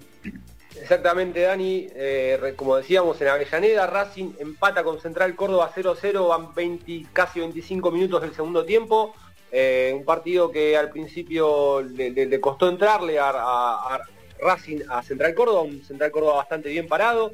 Hubo ahí una polémica en el primer tiempo, un penal que, aparentemente no le cobraron al equipo de Avellaneda. Y nada, como decías, eh, ahora compartiendo la punta con su eh, clásico rival, la punta por lo pronto ahora es compartida en Avellaneda. Ya vamos a estar hablando también, como dijimos al principio, del lío que hay en San Lorenzo. Eh, pero hoy el gobierno nacional hizo un anuncio, se, esperaba que algo de esto sucediera porque ya había algún trascendido, algún rumor eh, sobre la posible vuelta del público a las canchas de fútbol, a los estadios. Y el gobierno hoy confirmó, por lo menos, eh, confirmó la información, sin muchos datos de protocolo y de requisitos y demás, eh, que el próximo 9 de septiembre, jueves, cuando la selección argentina eh, enfrente a Bolivia en el Estadio Monumental por las eliminatorias sudamericanas, eh, va a estar permitiendo 30% de aforo en el estadio. Veremos, bueno, hay alguna serie de, cosas o, de requisitos y, de temas que están dando vuelta que que puede llegar a, solicitarse, obviamente, ¿no? No, va a quedar solamente en el 30% y bueno, vamos toda la cancha. Eh, pero bueno, esto sería, esto sería una prueba piloto eh, para ver si se puede implementar en el campeonato local, que mm, intuyo y creo por lo que viene trascendiendo, que puede llegar a ser a finales de septiembre, principios de octubre. Sí, se quiere hacer una, una especie de prueba piloto, como decís vos, Dani, de cinco partidos, seis partidos por fecha, con una serie de requisitos que algunos parecen medio tirados de los pelos, ¿no? Digo, eh, presentación el de PCR, el, PCR, por ejemplo. Eh, constancia de vacunación, me parece bien. Después digo, eh, asiento ocupado con tres libres y una fila de separación, digo, hay que llevar cómo, cómo se controla eso, tiene que estar todos sentados. Eh, el, aforo, el aforo lo va a permitir, digo, no es que no vas a tener asiento. Eh, ahora, si, si vos vas, no sé, vas con unos amigos, eh, nada, vos acá, tres, tres de distancia a, los costados, o los otros amigos, eh, una fila de por medio, digo, ah, perdón, va, a tener, va, a tener, que ser así. Ah, no, va a tener que ser así, pero no va a ser así, o sea. Y es muy probable que no, imagínate que las cosas deberían ser de alguna manera en la calle y no la son. Por eso, por eso mismo, digo, digo, no estoy avalando lo que, lo que está bien y está mal, ¿eh? Yo lo que digo es lo que va a ser, la realidad. Digo, en los trenes viajan todos colgados ya como si no hubiera pandemia. Eh, está bien, es otra cosa, no, no, van a disfrutar un partido de fútbol, van a trabajar, que, que es algo lógico pero viajan así como, como se viajaba antes. Digo, ya volvió todo a la normalidad prácticamente, nada más con una pandemia que todavía sí existe. Y imagínate si quieren poner estos protocolos en una cancha de fútbol donde uno va a despejarse o a ver a su equipo eh, ganar o a, un lugar más eufórico, ¿cómo, cómo van a estar? Nada, no, me, no me parece viable, pero bueno, vamos a ver cómo se da. Sí, no solo eso, lo, también que decía, perdón, sí. No, no, Lo, del, PCR, lo del PCR decía, que para mí eso es un punto clave eh, que puede llegar a ser negativo para las personas, digo. Y no estoy diciendo que esté bien o esté mal, ¿eh? eh lo que digo es que el PCR va eh, es, es, un test privado que hay que pagar. Y digo, es un extra más que el, encima el socio que viene, hablando del campeonato local, no, no, no hablemos del partido de prueba piloto, que es un partido excepcional, incluso también habrá algún problema, algún inconveniente para a ver quién va, quién no va, cómo se reparte ese 30%, porque todos van a querer ir a ver a Messi y, la selección argentina y su primera aparición después de acá en el país después de la Copa después de la Copa América. Bueno, en definitiva, digo, lo, que hablaba del campeonato local, digo, eh, el socio que pagó durante dos años, todo año y pico, todo este tiempo eh, la cuota, su abono y demás, los que no se bajaron.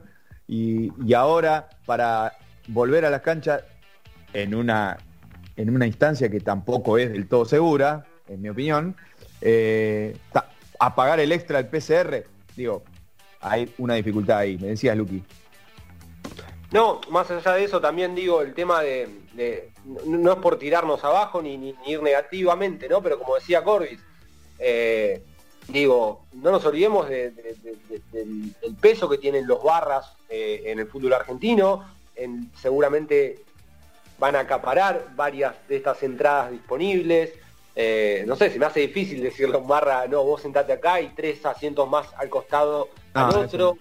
Eso, va, a estar complicado. Y también déjame sumar una cosita que estaban, estaban viendo, si bien todavía no se definieron las pautas y demás, eh, incluso hasta separar por plateas, una platea para vacunados y otra platea para no vacunados.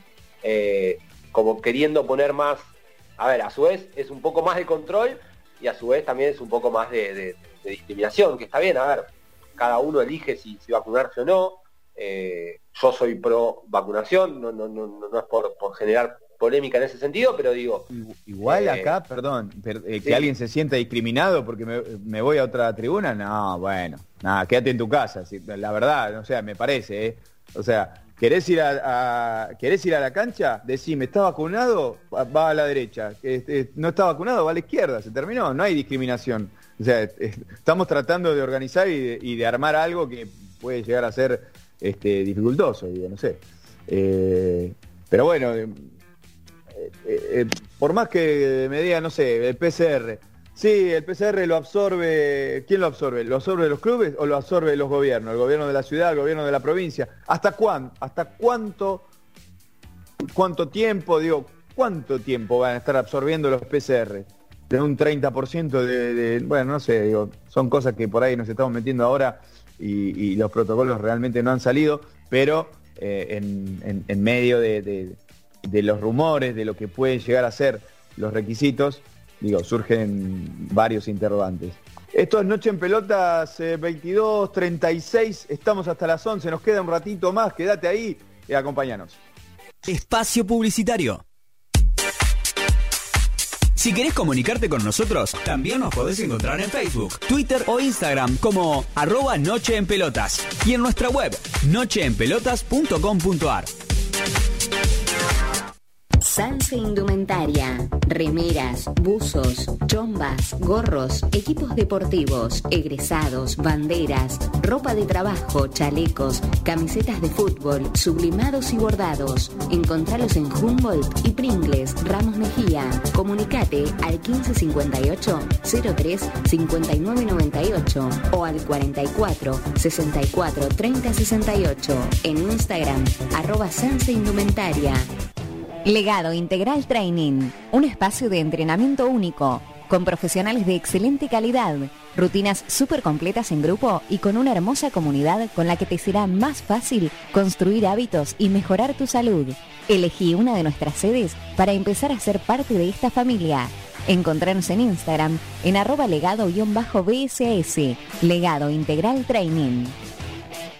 Kiwi Delivery. Venía a un lugar donde vas a poder encontrar una gran variedad de delicias como sushi, pocket, wok, ensaladas y nuestro rincón de dulces. Nosotros sabemos cómo darle una nueva experiencia a tu paladar. Podés encontrarnos en Yatay 525 en el barrio de Almagro o comunicate a nuestro WhatsApp 11 28 69 35 46 de 11 a 23 45 horas. Kiwi Delivery.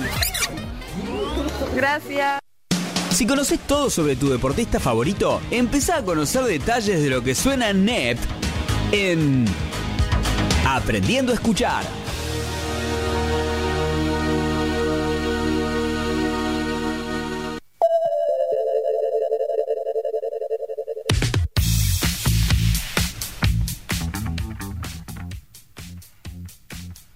Bueno, hoy martes 24 de agosto del 2021, a la edad de 80 años, fallece Charlie Watts, el baterista de la famosísima banda británica Rolling Stones. En mil que opiniones, una estrella del rock que, supo no actuar como una, lo cual es algo raro, en especial para aquella época donde todos hacían los rockeros. Eh, una banda que, que supo, supo llevar el blues rock a lugares completamente impensados. Un gran baterista aparte con mucha versatilidad. Eh, y esto se comprueba mucho en toda la variedad de, baterías que incorporó a los discos. Una cosa rara es que Jagger y Richards, eh, capaz los más eh, mostrados de los Rolling Stones, decían que él era el líder de la banda. Y esto se comprueba en una anécdota que les traigo que dice que eh, en un hotel a las 5 de la mañana Jagger llama a, a la habitación de, de Watts donde le grita, ¿dónde está mi baterista? ¿Dónde está mi baterista? A lo cual el baterista se levanta, se, cambia muy bien, se pone un traje, corbata, zapatos bien lustrados y le, y le va a la, a la habitación, la golpea y le dice, no me vuelvas a llamar tu baterista, vos sos mi maldito cantante, un tipo con mucha personalidad, pero aparte con una gran personalidad para tratar a todas las personas. Una banda con 25 álbumes de estudio, 60 años de trayectoria, eh, una noticia que impactó mucho en la Argentina, porque la banda tiene una relación de 33 años, vinieron por primera vez en 1995, tuvieron 15 inolvidables recitales, 2 en el Estadio Monumental y 3 en el Estadio Único de La Plata. Hoy del rock eh, está de luto porque se va un gran baterista. Les dejo en este, esta canción de, de Aftermath de 1966 para, para ver lo, buen baterista que era, Painting black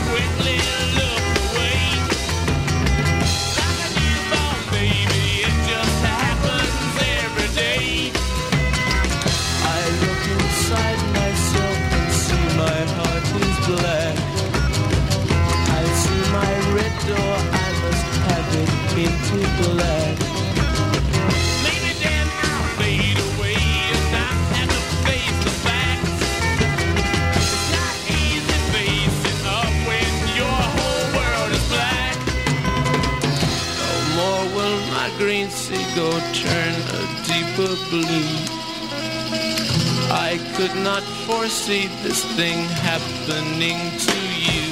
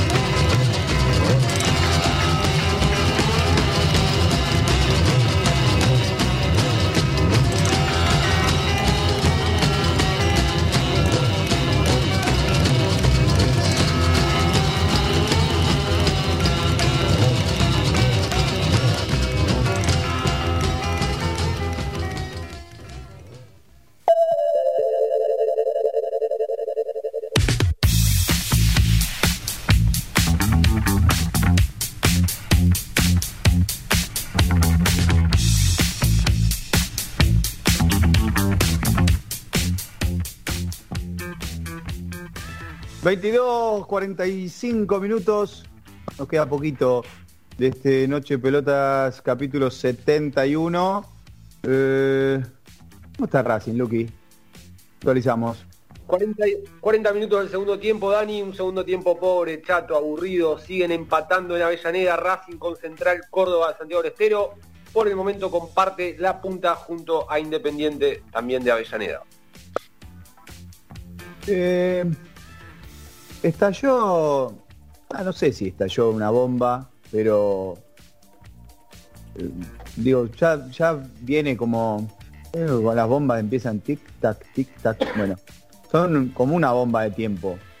Eh, estos dos jugadores, no los conozco personalmente, ¿no? No sé cómo, cómo- cómo son realmente, pero Ángel y Oscar Romero, los paraguayos que actualmente están en San Lorenzo, hace rato, eh, hace rato que tienen algún, algún tipo de, problema o, de incomodidad en San Lorenzo, ¿no?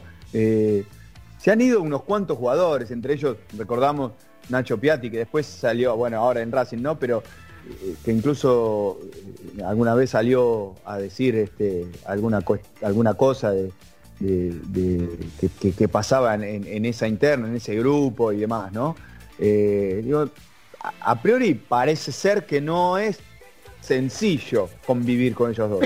Digo, San Lorenzo realmente no, no lo sé, porque no, no, no tengo el, dato, pero realmente no sé, decía, si le dio prioridades, eh, no sé, eh, trato especial, pero realmente parece que manejan la, la atmósfera de- del vestuario, del club, digo, y, y eso claramente en un grupo de futbolistas no va, los futbolistas te lo hacen saber, digo, a veces más, a veces menos, según la espalda que tenga cada uno, dice, en ese momento eh, eh, Piatti dio el portazo, se fue, dijo lo que tenía ganas de decir y se fue, porque ya a, a esta edad lo, lo pudo hacer, digo, pero quizás hay otros jugadores que no, no, no, no pueden, no pueden transitarlo del mismo modo y, y eso genera un problema, es una bomba de tiempo eh, en, en- adentro mismo del, club, del plantel. Eh, hace, hace ayer, perdón, ayer, no hace. Ayer eh, el secretario técnico, el manager de San Lorenzo, salió en una nota a decir que le habían pedido los dos jugadores, porque se mueven, se mueven en, en bloque. Si, si va, va uno, va el otro atrás. Bueno, eso también me parece algo raro, ¿no? Digo, uno puede tener un hermano, se puede llevar muy bien, este, se puede entender muy bien en la cancha, pero si yo por ahí este, tengo la posibilidad de crecer, no voy a poner en la mesa la posibilidad de, ah, pero me muevo con mi hermano. Pero bueno, no sé, es algo muy personal eso, ¿no? Muy, muy, muy de ellos. Eh, bueno, en definitiva, eh, Seto decía que los Romero habían pedido la transferencia. Hoy salió un comunicado de, de ellos a través de las redes, donde, pero en forma tajante, desmentía a, a Seto, eh, desmentían, perdón, en plural, desmentían a Seto y alguien acá no dice la verdad. Porque los Romero decían en este comunicado que ellos no pidieron irse, sino que por el contrario, la dirigencia eh, les dijo, bueno muchachos, no podemos pagarle el contrato, mm, no sé, fíjate si, si te buscas un lugar. Digo, alguien acá no está diciendo la verdad y hay un, problema en puerta para Seto, para San Lorenzo, para Montero. Hay una, hay una realidad, Dani, que está todo atado a lo que venimos hablando esta noche, ¿no? Con el tema económico que, que sufren los clubes. San Lorenzo es uno de los clubes que más debe del fútbol argentino. Eh, le- le- le- no le han pagado los últimos, según este comunicado, los últimos cinco meses a los hermanos Romero. Pero re- no, no recuerdo muchas veces un comunicado tan duro y tan tajante. Lo trata directamente de mentiroso al presidente y al, y al manager digo, el comunicado es conjunto, como hacen todos, como decís vos, por eh, todos juntos. En bloque. Los trata de mentiroso, eh, los trata de que no sabe cuáles son las intenciones oscuras, dice explícitamente el comunicado. No sé cuáles son las intenciones oscuras que tienen para salir a decir eso. Y después habla de una calamitosa situación económica del club. Digo, yo no recuerdo un comunicado de un jugador de fútbol tan fuerte como el que eh, emitieron hoy lo- lo- los hermanos Romero, ¿eh? tremendo. Salió a desmentir el presidente. Es una contradicción tras otra, ¿no? Porque digo, el presidente. No, el manager sale y dice, no, se quieren ir los Romero. Los Romero dicen, no, no, no, no queremos ir. A nosotros nos invitaron a que nos vayamos porque no nos pueden pagar el sueldo. Sale el presidente, esta tarde salió a, decir, yo no soy mentiroso. Yo le dije la verdad, cómo estaba la situación. Ellos pidieron de última, bueno, eh, arreglemos y vemos cómo, cómo puede una, una salida acorde al club y teniendo en cuenta lo que representa San Lorenzo, digo, no una institución como San Lorenzo, que esté manejada de esta manera, y bueno, ya, ya, hay, bueno, ya hay que ver otros niveles, ¿no? Viene de Tinele, viene de Lamens, eh, y bueno, hay que ver cómo sigue esto, pero nada, tremendo. A ver, no solo, no solo el, problema me parece acá eh, futbolístico, eh, me parece que el que sale perdiendo siempre es eh, el hincha, ¿no? No soy hincha San Lorenzo, pero me pongo en la situación de- de un hincha y como decías vos, Cris, hoy por hoy me parece son, no sé si los mejores, pero lo- lo- los más capacitados técnicamente del fútbol argentino son, son dos jugadores de, de muchísima calidad, eso no está en duda. Pero, digamos, e- estos tira y afloje, estas idas y vueltas o y venidas con, con- los hermanos Romero no es nueva, digo, esto de, que hacían en el vestuario lo que querían y demás viene de, hace mucho tiempo, como bien decías, de, la época de Lamens, de Tinelli.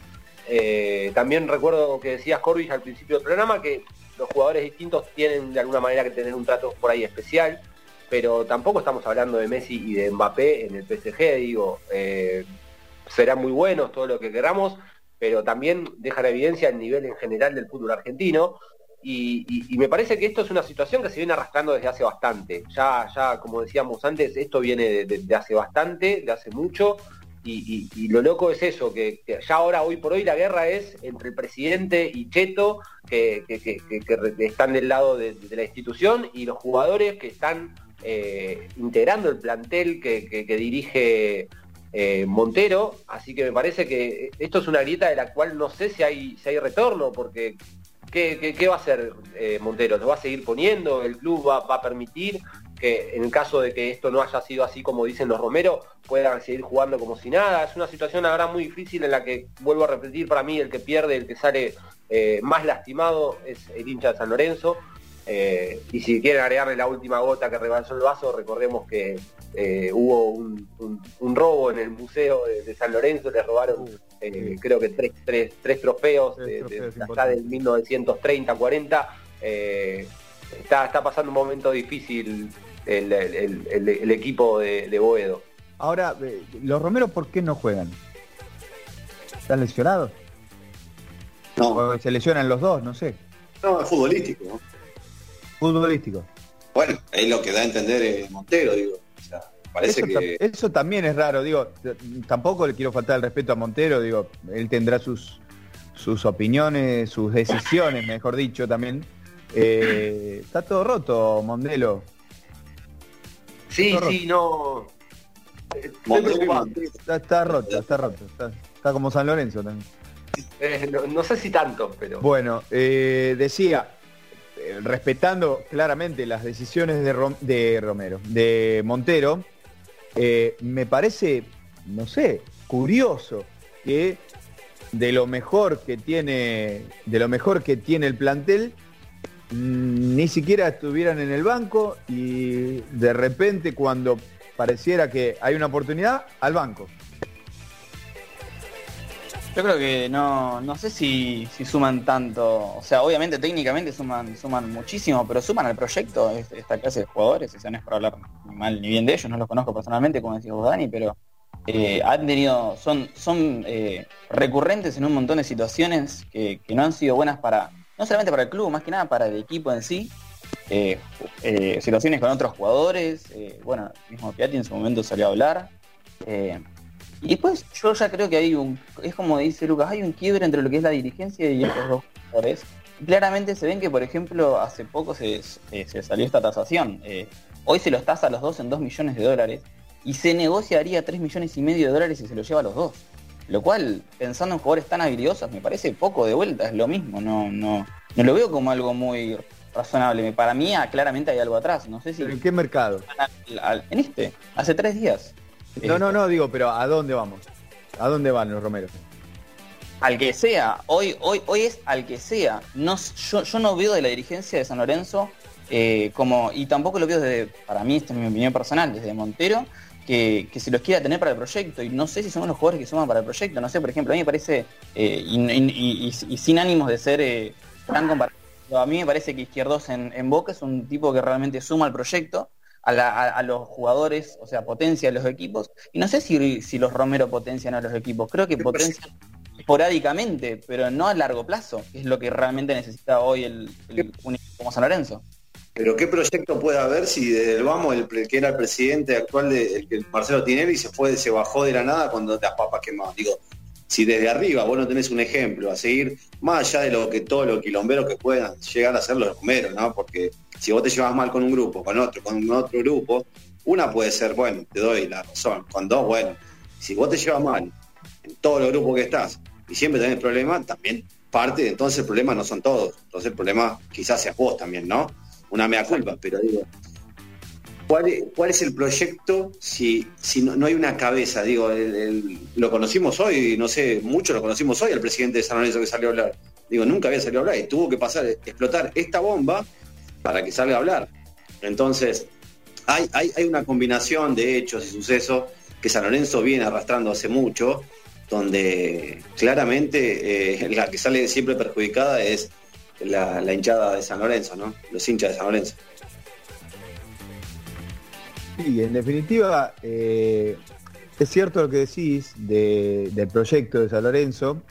Eh, digo, es un club convulsionado en el último tiempo, donde más allá de si los Romeros sí, si los Romeros no, eh, está en permanente cambio, está en permanente transición, digo, no, no se termina, no se termina de afianzar nunca, digo, Montero llegó, eh, concatenó algunos resultados buenos al principio eh, y dio dio un poco de calma, este, de tranquilidad, de aire fresco, pero cuando empezaron los resultados negativos, el, barco se empezó a mover bastante fuerte. Y, es hoy donde, bueno, no sé, no sé en qué lugar está, está Montero, parado Montero eh, en todo esto, digo, porque, digo, para mí son jugadores, insisto, no los conozco personalmente, o sea que no sé qué clase de, compañeros son con el resto de plantel, pero para mí son dos muy buenos jugadores, son jugadores este, para el fútbol argentino, eh, tienen un nivel este, muy bueno. son jugadores, son jugadores que te pueden desequilibrar en cualquier momento, cualquiera de los dos. Ahora, en esta en estas inercias así eh, que se manejan los dos, ahí me parece que empiezan los cortocircuitos, no sé, me parece. Actualizamos Racing. Actualizamos Racing, Dani, eh, final en Avellaneda, in- Racing y Central Córdoba empataron 0 a 0. Con este resultado, como decíamos, comparte la punta con Independiente, pero por diferencia de gol, los, eh, el conjunto dirigido por Úbeda eh, se sitúa primero en la tabla de posiciones con más 7, a diferencia de Independiente que tiene más 3. Ahí estaba un poco lo que hablábamos al principio con, con Juanpi. La punta queda en Avellaneda, pero cambió de color, más allá de que se comparte. Digo, el primero absoluto por diferencia de gol ahora es Racing. Y, bueno, mm, va a estar va a estar jugoso este mano a mano, ¿no? No sé. eh, veníamos hablando que Independiente tampoco este, eh, se mostraba tan sólido, pero había este, había enganchado algunos, algunos buen- buenos resultados, un equipo que, que se defendía bien y sabía golpear de contra. Eh, bueno, en definitiva, incluso en Racing tenemos a Úbeda, un, interinato también. Eh, veremos, eh, a, a Úbeda no lo presentaron, a diferencia de, de Bataglia, eso también lo dijimos. Pero bueno, nada, Úbeda, un bombero que ha apagado algún, algún, algún que otro incendio ya en Racing y la gente lo, la gente lo quiere, lo tiene en el bolsillo eh, al sifón de Avellaneda. Eh, Scaloni, porque nos estamos yendo. Scaloni dio la lista para las eliminatorias, esta triple fecha de eliminatorias que se acerca ahora eh, comenzando septiembre. 2, 5 y 9, si no mal no recuerdo. Dos, jueves 2, domingo 5 y jueves 9 exactamente contra Venezuela, Brasil y Bolivia en ese orden. El último partido, recordemos, en el Monumental, eh, jugando la selección de local. Si te Eh, parece, repasamos Sorpresa, sí, repasemos un poquito antes de irnos le- los, los convocados. convocados con varios asteriscos, falta definir qué va a ser la liga, la Premier League y la Liga de, de España con, con la sesión de jugadores, pero en principio están citados Emiliano Martínez, Franco Armani y Juan Muso, que ingresa por, por el, sí, la lesión de Marchesín. Después también citados Gonzalo Montiel, Nahuel Molina Lucero, Germán Pesela, Juan Foyt, Cristian Romero, Nicolás Otamendi, Lucas Martínez Cuarta, Lisandro Martínez, Marcos Acuña el Toro, Nicolás Tagliafico. En el medio, Rodrigo de Paul, Ezequiel Palacios, Leandro Paredes, Guido Rodríguez, Nico Domínguez, Giovanni Dos Celso y en la delantera los delanteros citados por, eh, por Di María, iba a decir, por Scaloni, Ángel Di María, el Papu Gómez, Ángel Correa, Julián Álvarez sigue estando en consideración de- del técnico Scaloni, eh, Joaquín Correa, Nicolás González, Emiliano Buendía, Lautaro Martínez, Lionel Messi y la vuelta después de mucho tiempo de Paulo Dybala proveniente de la Juventus. ¿Debuta Leo eh, el fin de semana? Así parece, parece que contra el Reims estaría disputando sus primeros minutos, todavía no se sabe si de titular o entrando desde el banco, pero por lo Rams, pronto está se pronuncia, allá se pronuncia Rams. Rams, Reims, Reims. Reims es ahí eh, en Lanús. Reims, sí, al fondo, Reims al fondo, cerca de, de Caraza. Eh, no, bueno, decía, todo, todo, todo vendido en, en Francia para, para ver el posible debut de Lionel Messi con la camiseta del PSG o del PSG, como, como le gusta a usted.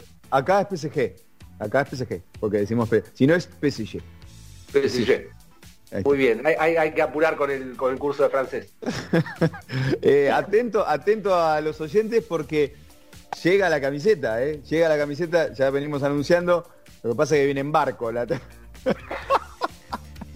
Pero está llegando, está llegando y en cualquier momento ya la, la- la ponemos a sortear y que la gente no, no se duerma y siga participando porque está el sorteo del barco de sushi, ¿eh? De la gente de Kiwi Delivery. Qué lindo, un sushi hasta ahora, después del programa. No, no puedo participar, me había dicho, ¿no? Y está difícil, pero puede decir, Ahora, ahora. che, manda un mensaje, che, posteate, posteate ahí, tac, tac. Siempre tiene algún conocido, usted Roberto Carlos. ¿Tiene Ahora, conocido? que- Junto al vecino que participe y de última compartimos. Eh, bueno, bueno, en los arreglos, qué sé yo, pero haga, parte- haga, haga participar a, tu- a, a su gente, digo, después si le, le comparten una, una pieza es otra cosa, no me interesa. Unos comparten piezas, otros comparten cuartos. Yo mejor no voy a compartir nada. Muchachos, gracias, gracias por estar y no sé, ¿alguien quiere cerrar con algo? ¿Se le quedó algo en el tintero? Nos vamos, ¿eh? Nos sacan del aire. Nada. Vaya, vaya nomás. Muy bien.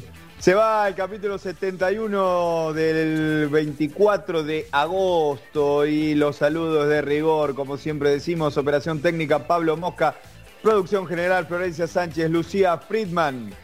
Los esperamos la próxima semana en Instagram, en Facebook, en YouTube, en Twitch, en cualquier lado. Siempre estamos, nos buscan, nos encuentran, nos escuchan. Que tengan buena semana y buena vida. Chao.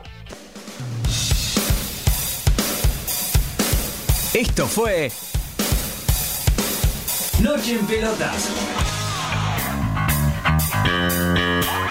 Tu último resumen deportivo y algo de música. Nos reencontramos el próximo martes, acá, en la RZ, www.larz.com.ar.